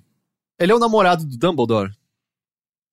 Boa pergunta. Ele é o que é, o que é, é- Acho que pode falar, né, abertamente de Harry Potter sim, nessa altura. sim. Porque não é o lance que no último livro, como é o Deathly Hallows, é Aham, isso? Deathly, Ho- É. Deathly Hollows. É, é que você descobre que o Dumbledore era meio cuzão no passado, porque ele, na verdade, era meio anti-trouxa, e era com esse Grindelwald, não era? Acho que sim. E aí o lance é que depois a J.K. Rowling, fazendo o retcon que ela fez em tudo, disse que eles eram meio namorados, mas o lance é que eles trabalhavam juntos até o Dumbledore ter uma mudança. Eu acho que era isso. É, alguma coisa assim. e o aí eu Grindelwald vou- é o cara que pesquisa sobre a varinha mais poderosa do mundo. que é não dele.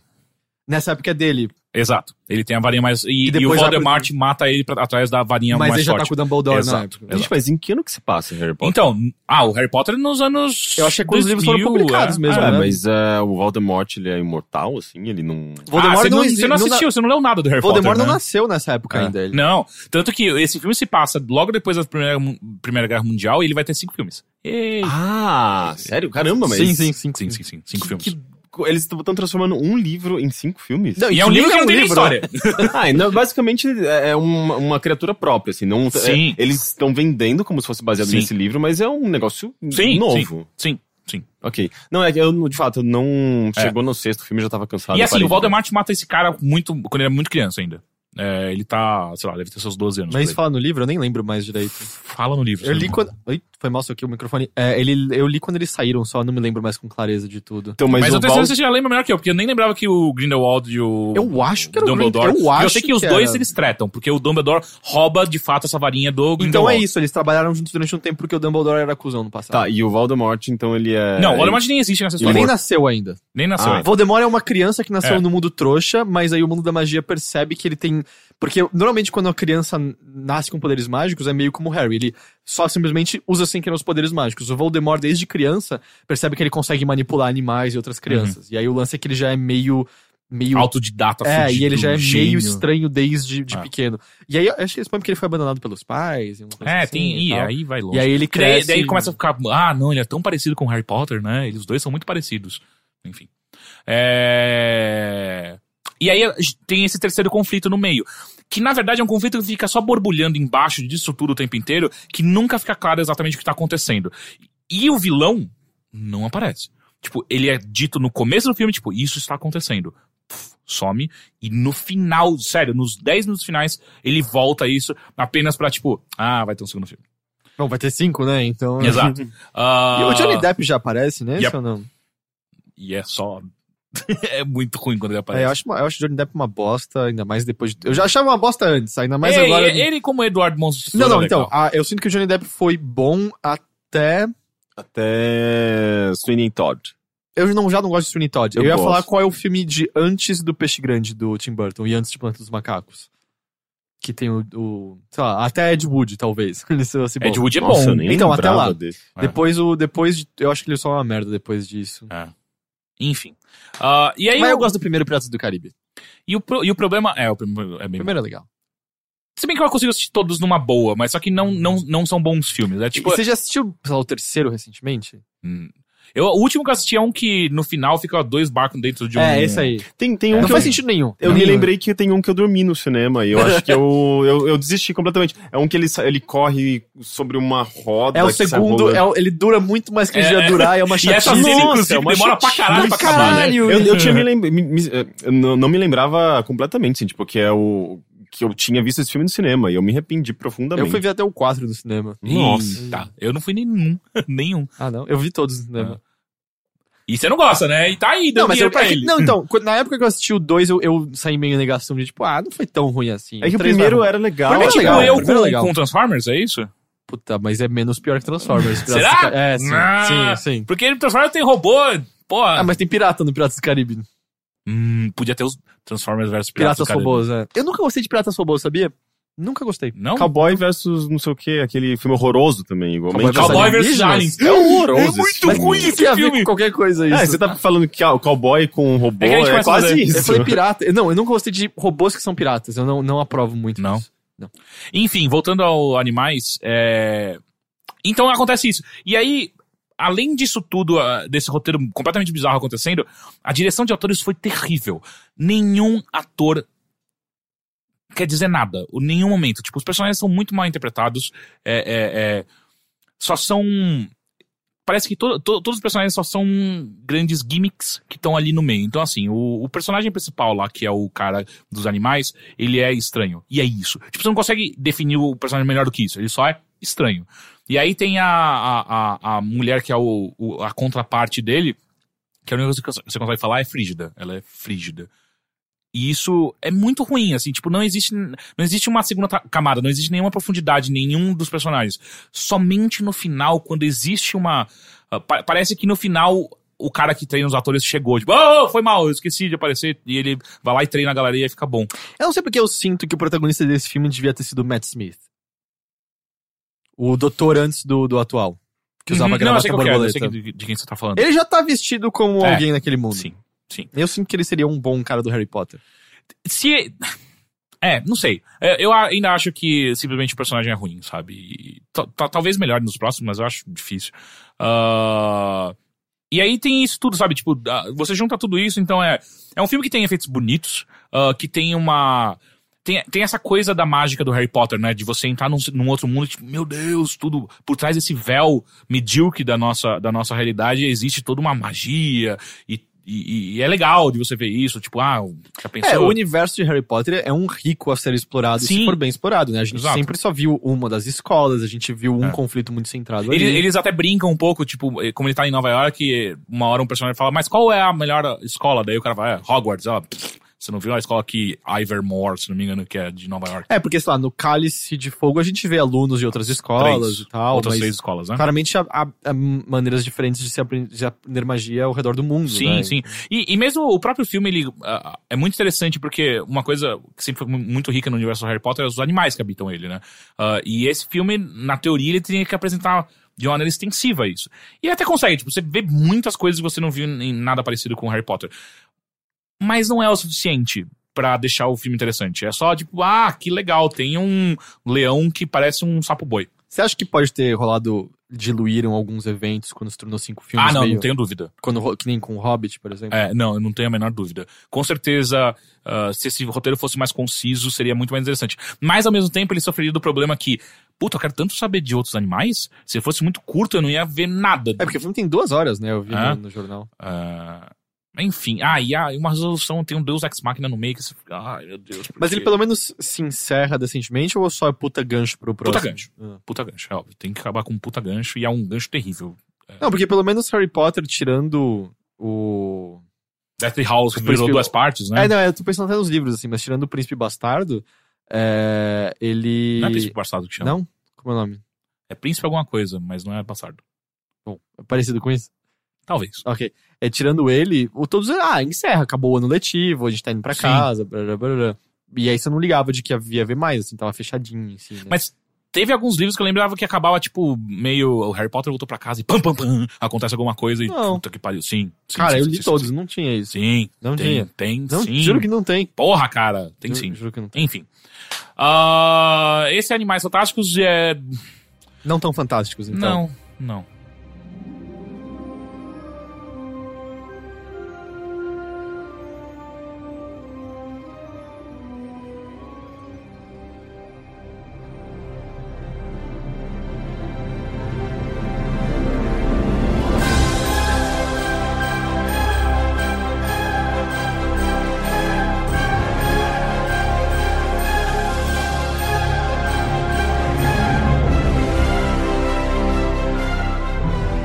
Então pro segundo filme medíocre que eu assisti essa semana, que é um filme brasileiro chamado Pequenos Segredos. Ah, Ah, é, eu eu, eu estreou, né? A gente foi convidado pra cabine até, mas eu Ah? ignorei.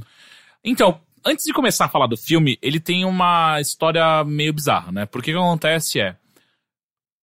Eu não sabia disso. O Ministério da Cultura é quem decide que filmes se vão pro Oscar. Né? Eu achei Ah, que é? era. É. Eu, eu não sabia quem fazia isso, mas eu não achava. Não sabia que era o Ministério da Cultura que decidia isso. É, eu achei E que caso, era a galera quem- do Oscar que decidia. No caso, É. quem decidiu foi do governo Temer, né? Porque... Exato. Então o que aconteceu é, era muito óbvio que o, Aqu- o Aquarius. Aquário seria o filme brasileiro lá e teria grandes chances de ganhar muita coisa, porque eu não assisti, mas falam que é muito, muito bom. É, ele é excelente. É. Ah, e aí aconteceu que os atores e, a- e o diretor, se não me engano, foram num festival de gramado e Não. man- Não, foi em Não, Cannes, não Cannes. foi? Foi Cannes, é. Em Cannes, na hora de, no, no tapete vermelho, foram lá e levantaram as plaquinhas fora Temer. É, eles, Nosso eles- governo- Foi um pouco mais sutil, né, digamos. Foi tipo um... é, está rolando um golpe de Estado no Brasil. Foi uma denúncia, na Mas verdade. eles porque- seguraram plaquinhas. Eles seguraram das- plaquinhas, eu, tenho- eu lembro sim, fotos. Sim, plaquinhas. Não, mas foi uma coisa meio, tipo, denúncia mesmo, sabe? É, porque não tava, não tinha acontecido ainda, o, o Temer não tinha assumido o poder, né? Uhum, Foi- bem uhum. antes.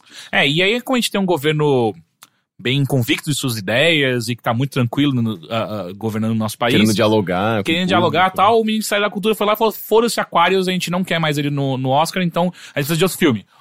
E aí chamaram esse Pequenos Segredos pra, pra compor, pra ser o Brasil no Oscar. É um filme de Oscar. Eu vou reduz- reduzir dessa forma de novo. Ele é baseado em fatos reais, ah, que é a história de uma família que, na verdade, é, é uma, a- a- que- me parece muito, é um típico filme brasileiro, onde eles pegam várias histórias que se juntam de alguma maneira no final, que você fala, ah, olha só como o mundo tá interligado, Meio né, Tarantino, gente? né? Meio Tarantino. Mas aquele. Muito Black Mirror, meu. Aquele. Teve um filme recente que era meio assim também. O... A gente tem muitos filmes. assim, Não, mas um que, Babel, um que foi muito bom recentemente brasileiro. É, Babel é total. É, Que se passa. Se passa no Nordeste. Era. Ah. Não vou lembrar. Recente? Recente, tem uns quatro anos. Ah, quatro anos? Não sei É, se isso não é- isso é recente. Recife, Cidade de Luz? Não. Nossa, não lembro. Que são várias histórias todas na mesma rua. Ah, Ah, sim, tá. é o, o som, o som ao redor. Só ao redor, só ao Sim, redor. que inclusive é do, do diretor do Aquarius. Ah, É, enfim, então são várias histórias que vão se juntando. Tem até um foreshadowing, sabe, no começo do filme, mostrando ah, um, um ritual Satânico. xamânico, quase, hein? Só tinha um H lá na frente. Um xamânico da, da- dos maores, ah, com, a- com as famílias juntas, só daí fica, hum, os ok. Maoris, eles. É, então, o filme se passa metade aqui no Brasil, metade ah, ah, na Nova Zelândia. É, então a história é o seguinte. É uma família que tem uma tem um barco que viaja o mundo inteiro, que cria os filhos todos no barco e tal. E o, o diretor é um dos, da- uma das crianças que é criada nesse barco e tal. O filme se passa lá pelos anos 90, comecinho dos anos 90. Meio autobiográfico, assim. É bem. Não, não. É, é autobiográfico Hum. total. Ah, e aí a história é que. Puta, vai ser uma zona, porque eu vou ter que contar algumas coisas da. da, da Dá, do- dá que a premissa, dá o que o trailer dá, se é que você viu o trailer. Eu não vi o trailer. Ah, ok. Ah, Edita um trailer agora na sua cabeça e passa pra gente. Tá, é a história de uma menina, Hum. de uma criança, Hum. que ela tem alguma doença, que não Hum. fica claro na maior parte do filme, ele só deixa claro bem no finalzinho. Ah, e também não, não fica claro até o final do filme qual é a relação dela com essa família que passa a vida no mar. Apenas que ela. é, é, que eles são essa família no qual a mãe é a figura central de toda da, da história inteira, tentando lutar com essa doença da filha e tentando encaixar ela na, Na na, na escola, na- numa Ah. vida normal.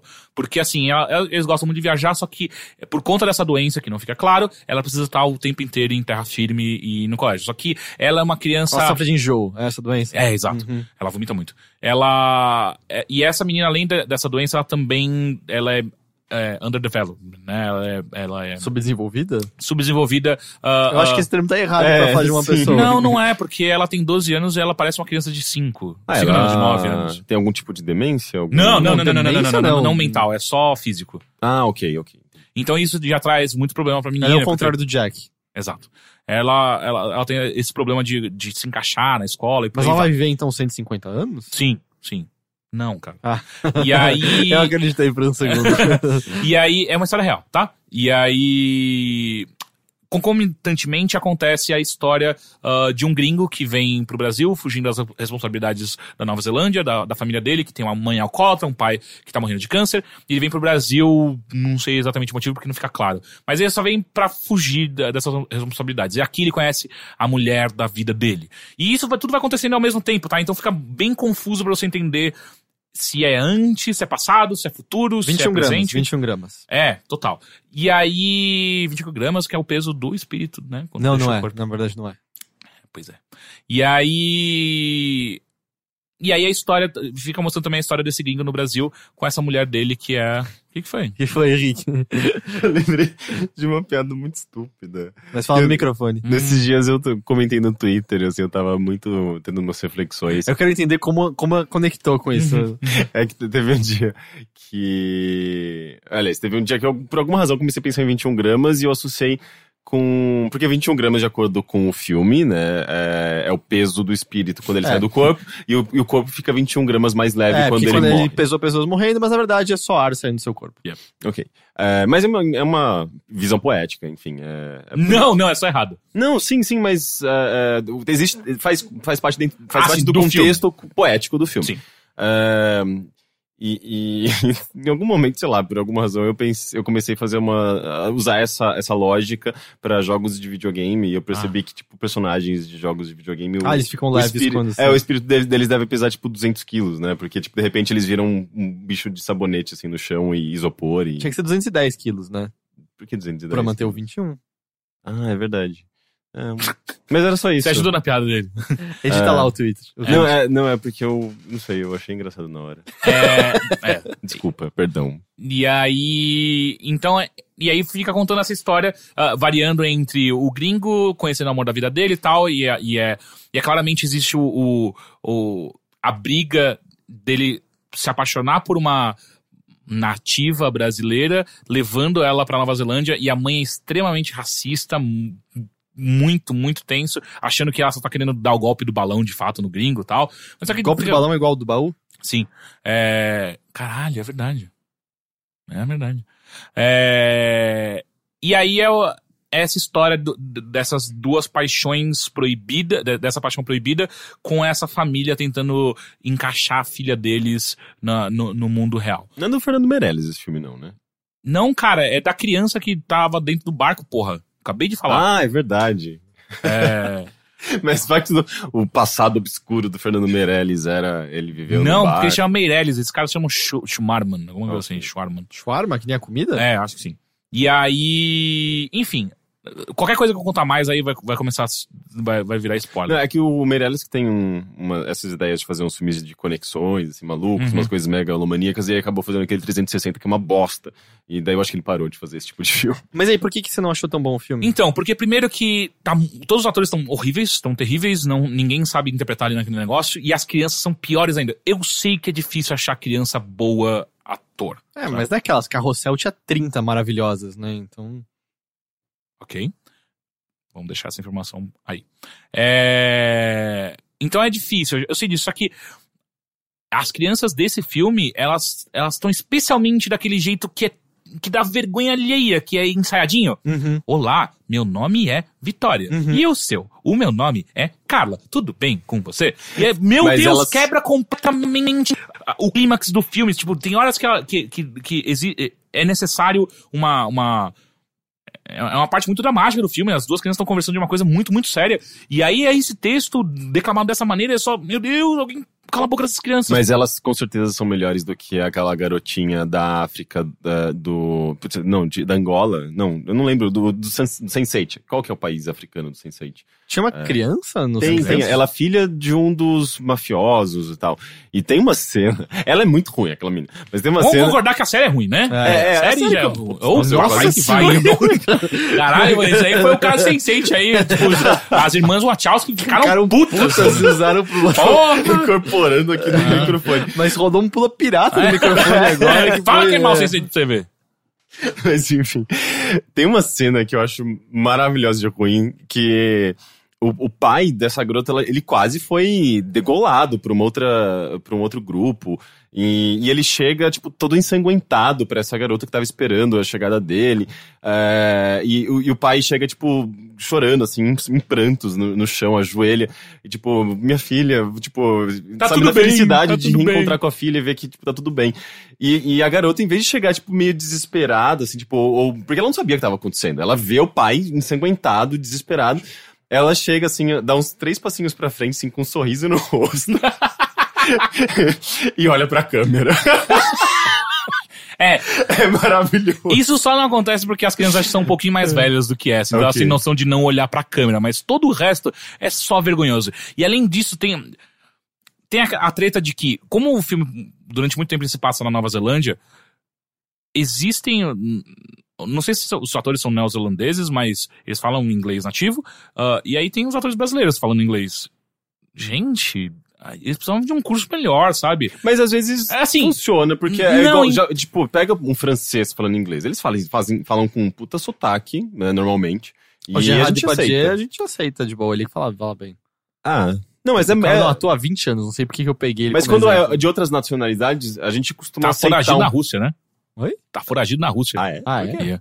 É, ele, ele pediu, ele, ele, apoia, ele apoia o governo Putin E ele, acho que. É. Eu achei que eu É podia que ele, gostar ele- dele. ele tá todo fudido ah, de finanças, se eu não me engano, e aí ele fugiu pra Rússia pra não pagar ele nada. é bem bizarro, esse cara, né? É. Tipo, ele tem umas histórias bem esquisitas. Mas enfim, é, mas a gente, eu, eu só queria levantar isso. A gente costuma aceitar bem, assim, o sotaque carregado de outras nações, mas quando é, é o nosso sotaque brasileiro falando inglês... Não é gente- sotaque, é a gente inglês ruim. que é ruim. É, são duas coisas bem, bem diferentes. Sotaque eu consigo entender, eu consigo. Oh, hey, eu entendo, eu tenho sotaque quando falo inglês, eu, eu não vejo problema nenhum. O problema é quando. quando porque que acontece? O- o- é, são dois problemas em, um só, que é não saber falar o inglês e não e o personagem não admitir isso, porque tem uma personagem que é a, a, a paixonice do gringo que vai pra Nova Zelândia e ela claramente é mais humilde e não sabe falar inglês. E isso fica claro no texto dela e como ela fala. Tá de boa. Legal. Agora, todos os outros personagens, que a, a família que tá na, no navio, na teoria é uma família do mundo. Eles sabem falar inglês, eles falam inglês o tempo inteiro.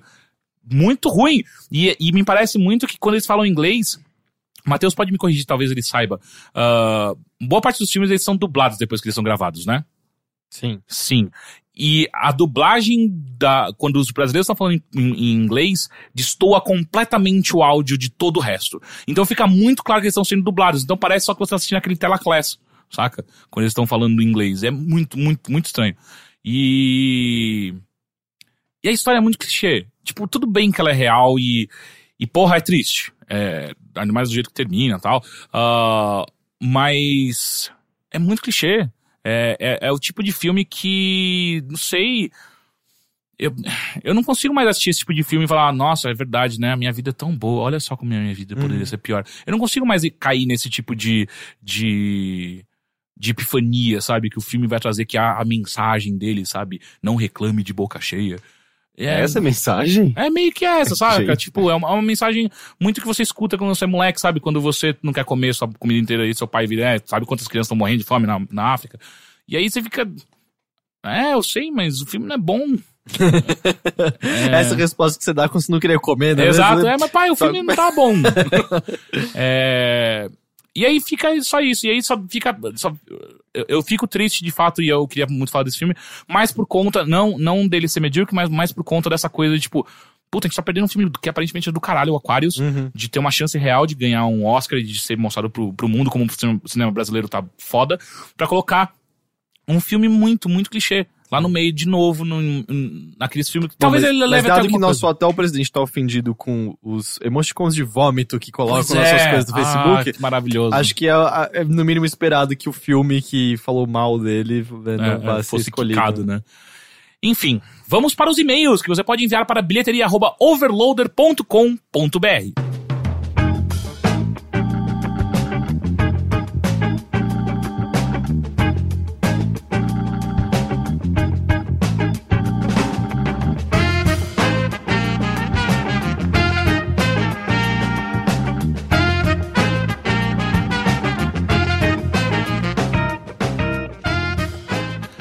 e-mail, de Anônimo. Finalmente estou escrevendo este e-mail. Queridos Overlords, estou já há algum tempo querendo abordar este tema com vocês, mas por conta dos percalços da vida, só agora consegui unir tempo necessário mais o timing certo para tal, e acredito que agora é a hora. Esse assunto vem rolando desde os primórdios da criação de um grupo no Telegram, em meados de setembro. É o grupo do Games of Rock, se não me engano onde conseguimos criar um ambiente de fraternidade, amor e respeito. Porém, num belo dia, o caos foi instalado. Tudo isso porque, out of the blue, uma sabedoria milenar foi compartilhada, uma teoria que, revoluciona, para sempre a forma que os humanos convivem entre si. Altera para sempre a sua visão de mundo e aqueles que prendem. Não, que aprendem adquirem um poder quase sobrenatural em relação aos outros meros mortais. Eu não li esse e-mail antes. Eu tenho certeza que vai ser a coisa mais boba do mundo, não vai? Vai. Ok. Ah, após muito deliberar sobre o assunto, decidi que vocês estão aptos a obter esse conhecimento que generosamente foi compartilhado anteriormente entre os 69 ilustres integrantes do grupo e que agora compartilho com vocês e seus ouvintes tão fiéis e dedicados. Por favor, mentalizem as mãos de Idris Elba ah, e preparem-se para a revolução de suas vidas. E aí vem o. ok. O polegar da mão de um homem é a representação exata do formato e do tamanho do seu órgão sexual. Isso tá errado. Também Eu tá. só queria falar. é. Oi? É, tá errado. Da onde, ele- qual é a conclusão? É, não Então, Qual é o existe. argumento? É que eu já, eu já tinha ouvido isso antes, eu já ouvi que se você dobra É, o, o não, dedo é. anelar... Esse aqui era o mais antigo, né? É. O anelar aqui, onde encostado, aí você coloca que é o É. tamanho do seu. É, não, pinto. não, não, não, Mas eu queria entender qual como eles chegaram a essa conclusão. Ah, eu vou continuar lendo e-mail. Não. Espero que vocês saibam lidar com essa informação tão poderosa e vital com responsabilidade. Beijos para o Henrique, Heitor e para o homem da risada mais escandalosamente deliciosa que estoura, estoura nos nossos tímpanos, Caio Teixeira. É, E isso, eles não não é, isso, não é, continuam- isso não é verdade. Eu queria um estudo científico. que Acho que a única coisa- Cara, eu acho que estudo científico é pega seu dedão e mede com seu pinto, você vai ver que não tem nada a ver um com Não, o mas outro. aí você tem que fazer E o uma... formato Você ainda. tem, você tem que fazer É, um... nossa, o, dedo, o dedão do Teixeira é especialmente pequeno. E. E parrudo. eu não sei, eu já vi o pinto dele, não é? Já? Eu não tô sabendo dessa Ah, história. Você já viu o pinto? Não, não, eu já vi você de cueca só. É verdade. Mas várias Eu já vi a vezes. bunda do Teixeira, mas de cueca. É verdade. Por quê? Mas enfim. Isso aqui não é, É. o pinto, não, cara. Não, é tipo, não, isso é besteira. Não. É. Eu acho que a única, a única relação- correlação que é real, de fato, com tamanhos de coisas bizarras é o antebraço ao tamanho do seu pé. Ah, eu já ia falar, tamanho do seu pinto. é? é, tipo, quem dera. Eu, já, eu já falei, né, do amigo que tinha Sim. o pinto tamanho do antebraço mesmo. Ou, É. Ou. É, mas enfim, isso aqui, é, até onde eu vi, todos os testes que eu já realizei, sim, as pessoas, o antebraço é do tamanho do seu pé. Enfim, próximo e-mail. É, de anônimo. Né? Olá, queridos! Peço para permanecer anônima porque a treta é grande. Enquanto ouvi a bilheteria 102, me senti compelida a escrever para vocês para falar um pouco sobre teatro e o que fazer quando o artista que você gosta acaba sendo um babaca. Sou estudante de artes cênicas e esse ano me envolvi em uma situação bem complicada com a faculdade. Um dos diretores mais fodões da minha faculdade, e um nome considerável no país, começou a ter algumas condutas bem questionáveis comigo e com, a, com uma amiga. Comentários estranhos, contato físico desnecessário e por aí vai. Isso foi me deixando muito nervosa. Decidi entrar em contato com a coorde- coordenação, chefiada por uma mulher que já conhecia meu trabalho e já tinha dado aula tanto para mim como para essa amiga. Em resumo, rolou muito desga- desgaste. Não recebemos apoio da instituição, fomos culpabilizadas e agora tenho mais de uma disciplina atrasada porque não tenho condições de estar na mesma sala que ele e, portanto, vou reprovar nessas matérias. Fiquei sabendo, apesar de termos mantido a situação o mais privada possível, que ele espalhou o nosso nome por aí, se fazendo de vítima.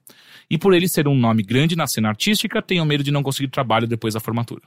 Logo, acho justo que não se apoie o trabalho de pessoas que tenham esse tipo de conduta. O meu trabalho será afetado por isso, enquanto ele continuará montando espetáculos que lotam e trabalhando com pessoas interessantes. Talvez, se a sociedade não, não comparecesse ao que carrega o nome dele, seu poder diminuiria e a minha voz e a de outras meninas pudessem ser ouvidas. Ah, desculpa pelo e-mail longo e pesado, sou fã de todos vocês, em especial do Rick, pra quem eu daria a chave do meu coração. Beijinhos. Nossa, ó, que, que Mas é, boa. mas, tipo, a gente chegou a falar, né? Eu, eu tinha falado, ah, mas isso é punir também os atores e tal, mas depois você falou que aquele escroto tinha dito, me parece. O lance é, vocês aplicam isso a filme, por exemplo, vocês deixam de ver algo que tem o Michael Fassbender, ah, que tem o Johnny Depp, que. que sabe, coisas assim. Uhum. É, Eu, eu costumo não. ah, não assistir justamente pra não falar e, e deixar passar batido, assim, tipo. mas não sabia a- que o Michael Fassbender obra, tinha alguma sabe? coisa. Michael Fassbender tem. A, uma antiga namorada dele tem uma acusação de violência em que ele quebrou o nariz dela, arrastou ela, espancou e tal. Sério? Caralho. Uau, Caramba. Não, tem um histórico de, de, de ser violento contra mulheres, sim. Fassbender. É uma É, denúncia. eu, eu não sabia do Michael Fassbender. É uma denúncia oficial que uma antiga namorada fez mesmo. É, quando eu, eu- quando eu sei de alguma coisa relacionada ao diretor, ao escritor, enfim, a uma pessoa que tem um, um, um papel importante ali numa obra, é, eu geralmente evito essa obra, sabe? Tipo, eu, eu simplesmente. Eu, eu nem. Eu sequer tenho contato com ela, sabe? É, eu acho que isso já é algum começo. É, e é uma escolha minha, sabe? Porque eu certamente vai ter outras pessoas falando sobre essa obra, eu me sinto É, impelido a não Que- falar Todas as vezes que é no contexto artístico, lá, eu continuei vendo, era o Oliver Stone, né, que tava envolvido em umas coisas de pedofilia, não foi? Ah, Oliver Stone, tem também o. o- Não, não era o Oliver Woody- Stone, Woody gente. Era Stone? o... Era o... Não, acho que era o Oliver Stone. é, sim. tem também as coisas bizarras do Woody Allen e tal. Eu não Tem. deixei de ver as coisas deles, mas eu nunca mais comprei macarrão Barilla. É, por É, exemplo, eu- é meio que a mesma coisa, sabe? É Você é simplesmente Mas é que um é e- macarrão, macarrão não. Isso vai doer. Macarrão não é arte. E aí Sim, é mas você precisa sabe? consumir todas as artes, tem tantas outras coisas disponíveis por aí que pode, pode, podem interessar você, sabe? Eu não, eu não me sinto obrigado a consumir Aham. tudo, tudo que as pessoas estão consumindo. É que tem pessoas escrotas que fazem coisas boas. Tipo, e importantes. Sim, mas tem pessoas maravilhosas que fazem coisas igualmente boas, sabe? Você pode dar mais atenção pra essas pessoas. Então, eu não sei. Eu, Mas eu, eu já não acho- como barila, não tá bom.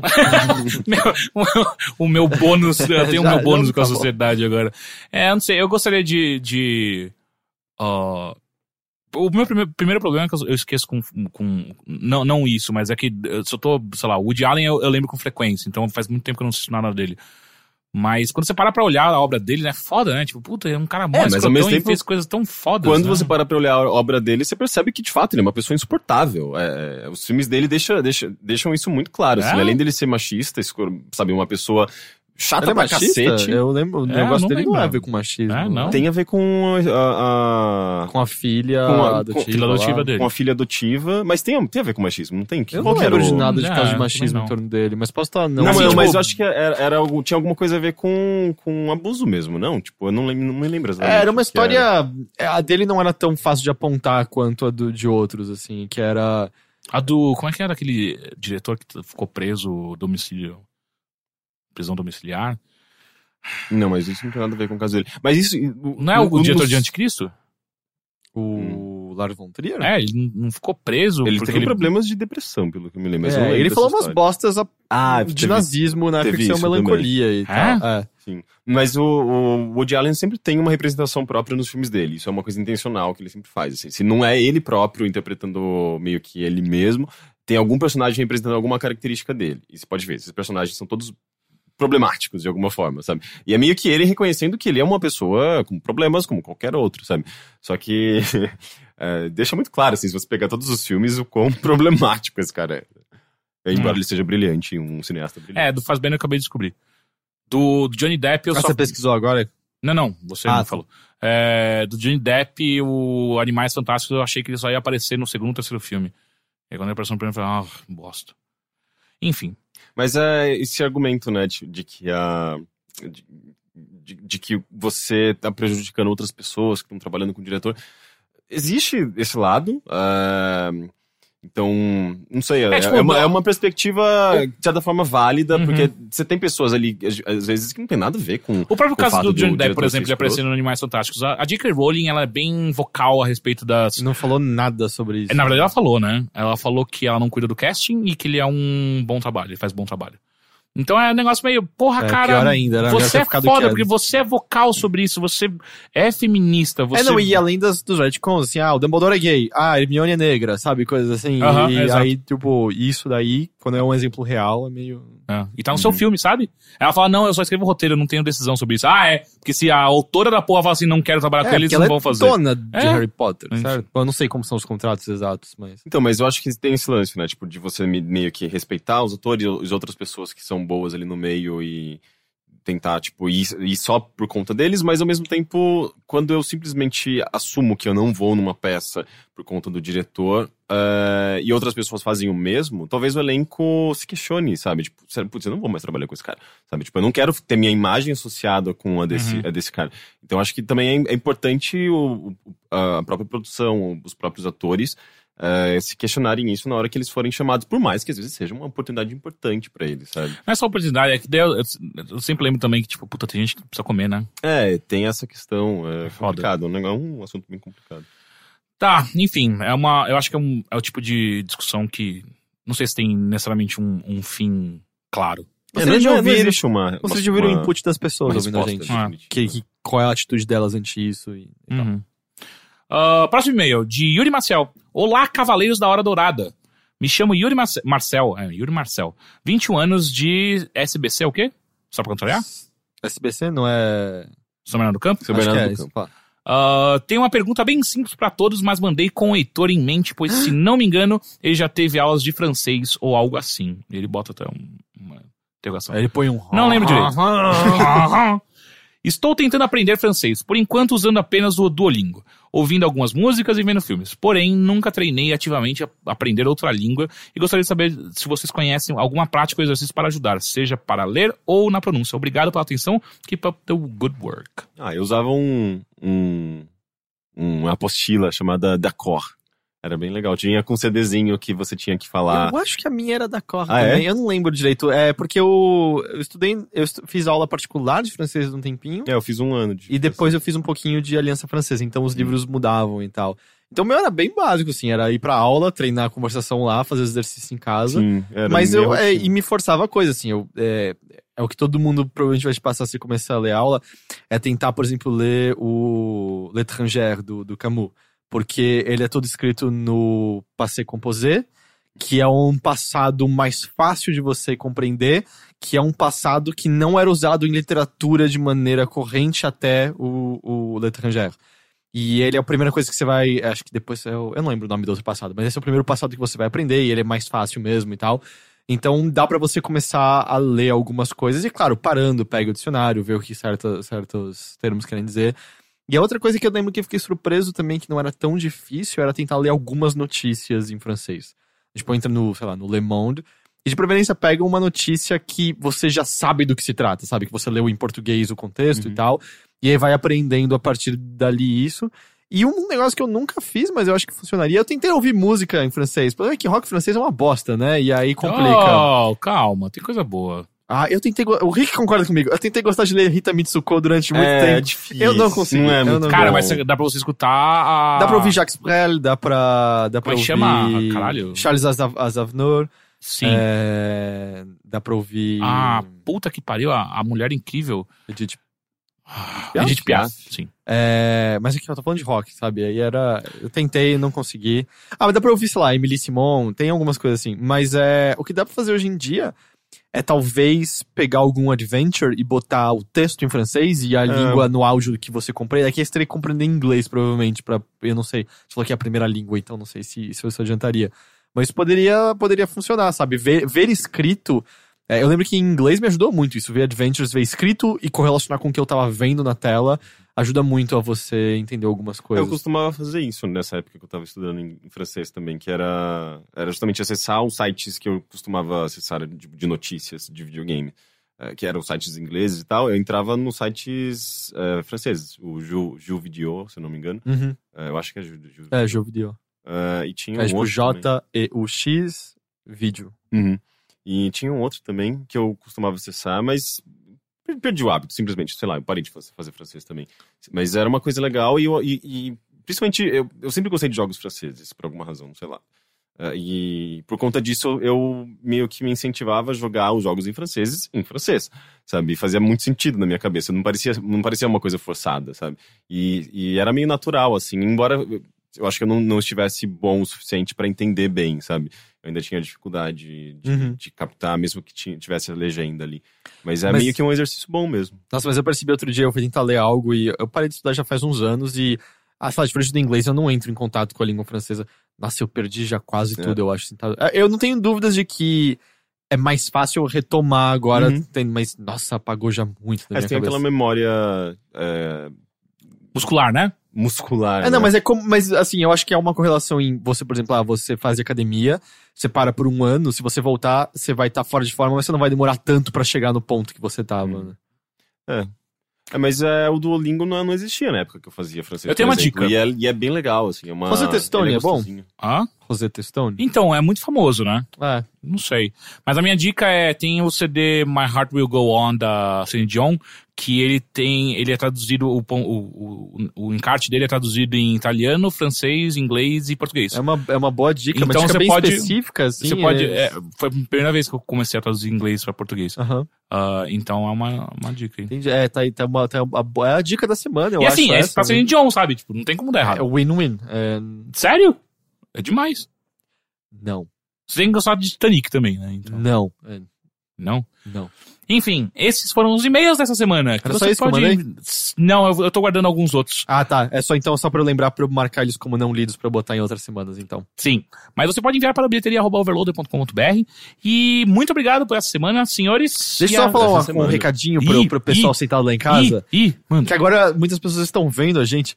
Galera, as cadeiras estão confortáveis, tá? Tem muitas pessoas preocupadas com isso. Ah, Tão de boa, ninguém tá saindo sofrendo daqui. A, a minha tá um pouco. é que essa. Então, é, eu, a, gente, a gente pode fazer com que eu use essa. Não, mas você não precisa sofrer toda semana. Mas eu não sofro, revezar. eu não ligo pra essa, eu acho ela de boa. Né? É porque eu acho que é porque eu sou mais alto? baixo, exato. É. E aí ela já Ela cobre pega na metade. lombar. Ela pega metade das minhas costas enquanto ela só pega a bunda do Rick. Pega no compasso. Então. Puta que pariu, caralho. As, cade- as cadeiras estão de boa, gente. A Porra. gente tá confortável. É, é esse o recado? É esse o recado, porque muitas pessoas. Teve uma pessoa que disse, porra, eu tenho que virar um patrono mesmo, né? Porque essas cadeiras estão mostrando que eles estão Então mal. é aí que vai tal. continuar sentado aqui pra virar patrono sim. É. A gente compra novas cadeiras. Nossa, isso é abuso, eu posso dizer que esse abuso de ser Ah, é? Então vai lá e, e- e processa o dono do site. A gente coloca essa meta no nosso apoia-se. Ok, ele processar o dono do site? Novas cadeiras. ok, sim, é uma boa meta. Ah, muito obrigado por tudo. ah, de nada, Teixeira. Que você tava olhando pra mim, Tudo, pareceu por muito assim. Tudo. É que eu ia olhar pra câmera, mas aí eu achei melhor olhar pra você, que é uma pessoa viva. Muito obrigado por tudo. Acesse overloader.com.br e até semana que vem. É verdade. Tchau. Tchau! Tchau. It's true that all the men you knew were dealers who said they were through with dealing every time you gave them shelter. Well, I know that kind of man. It's hard to hold the hand of anyone who's reaching for the sky just to surrender. Is reaching for the sky just to surrender. And then sweeping up the jokers that he left behind, you'll find he did not leave you very much, no, not even laughter.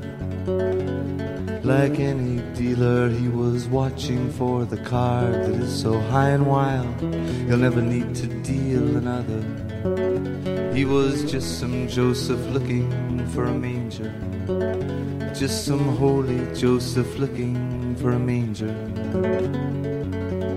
And then leaning on your windowsill, he'll say one day you caused his will to weaken with your love, your warmth, and your shelter.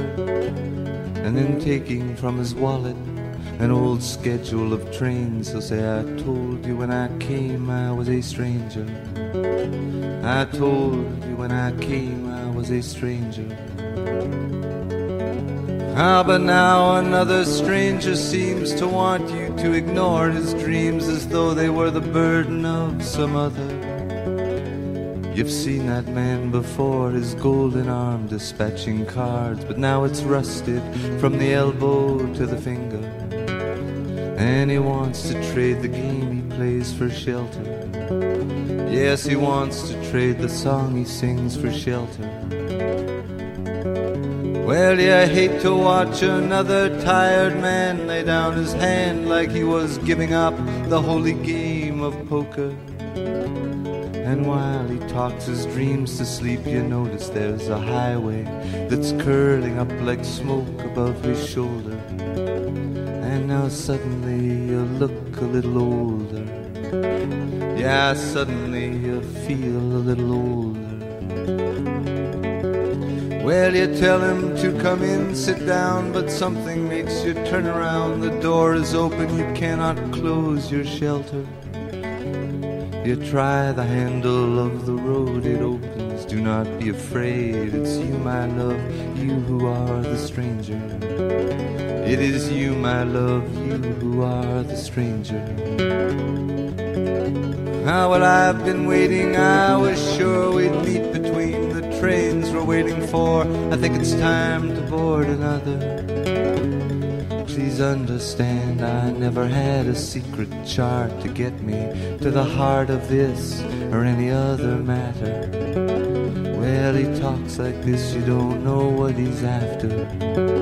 Yes, he speaks like this, you don't know what he's after.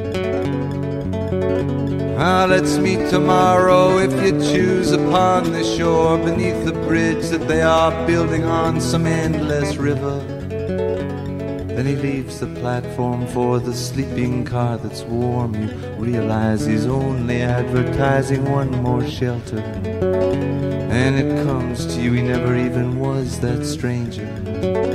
And you say, okay, the bridge or someplace later.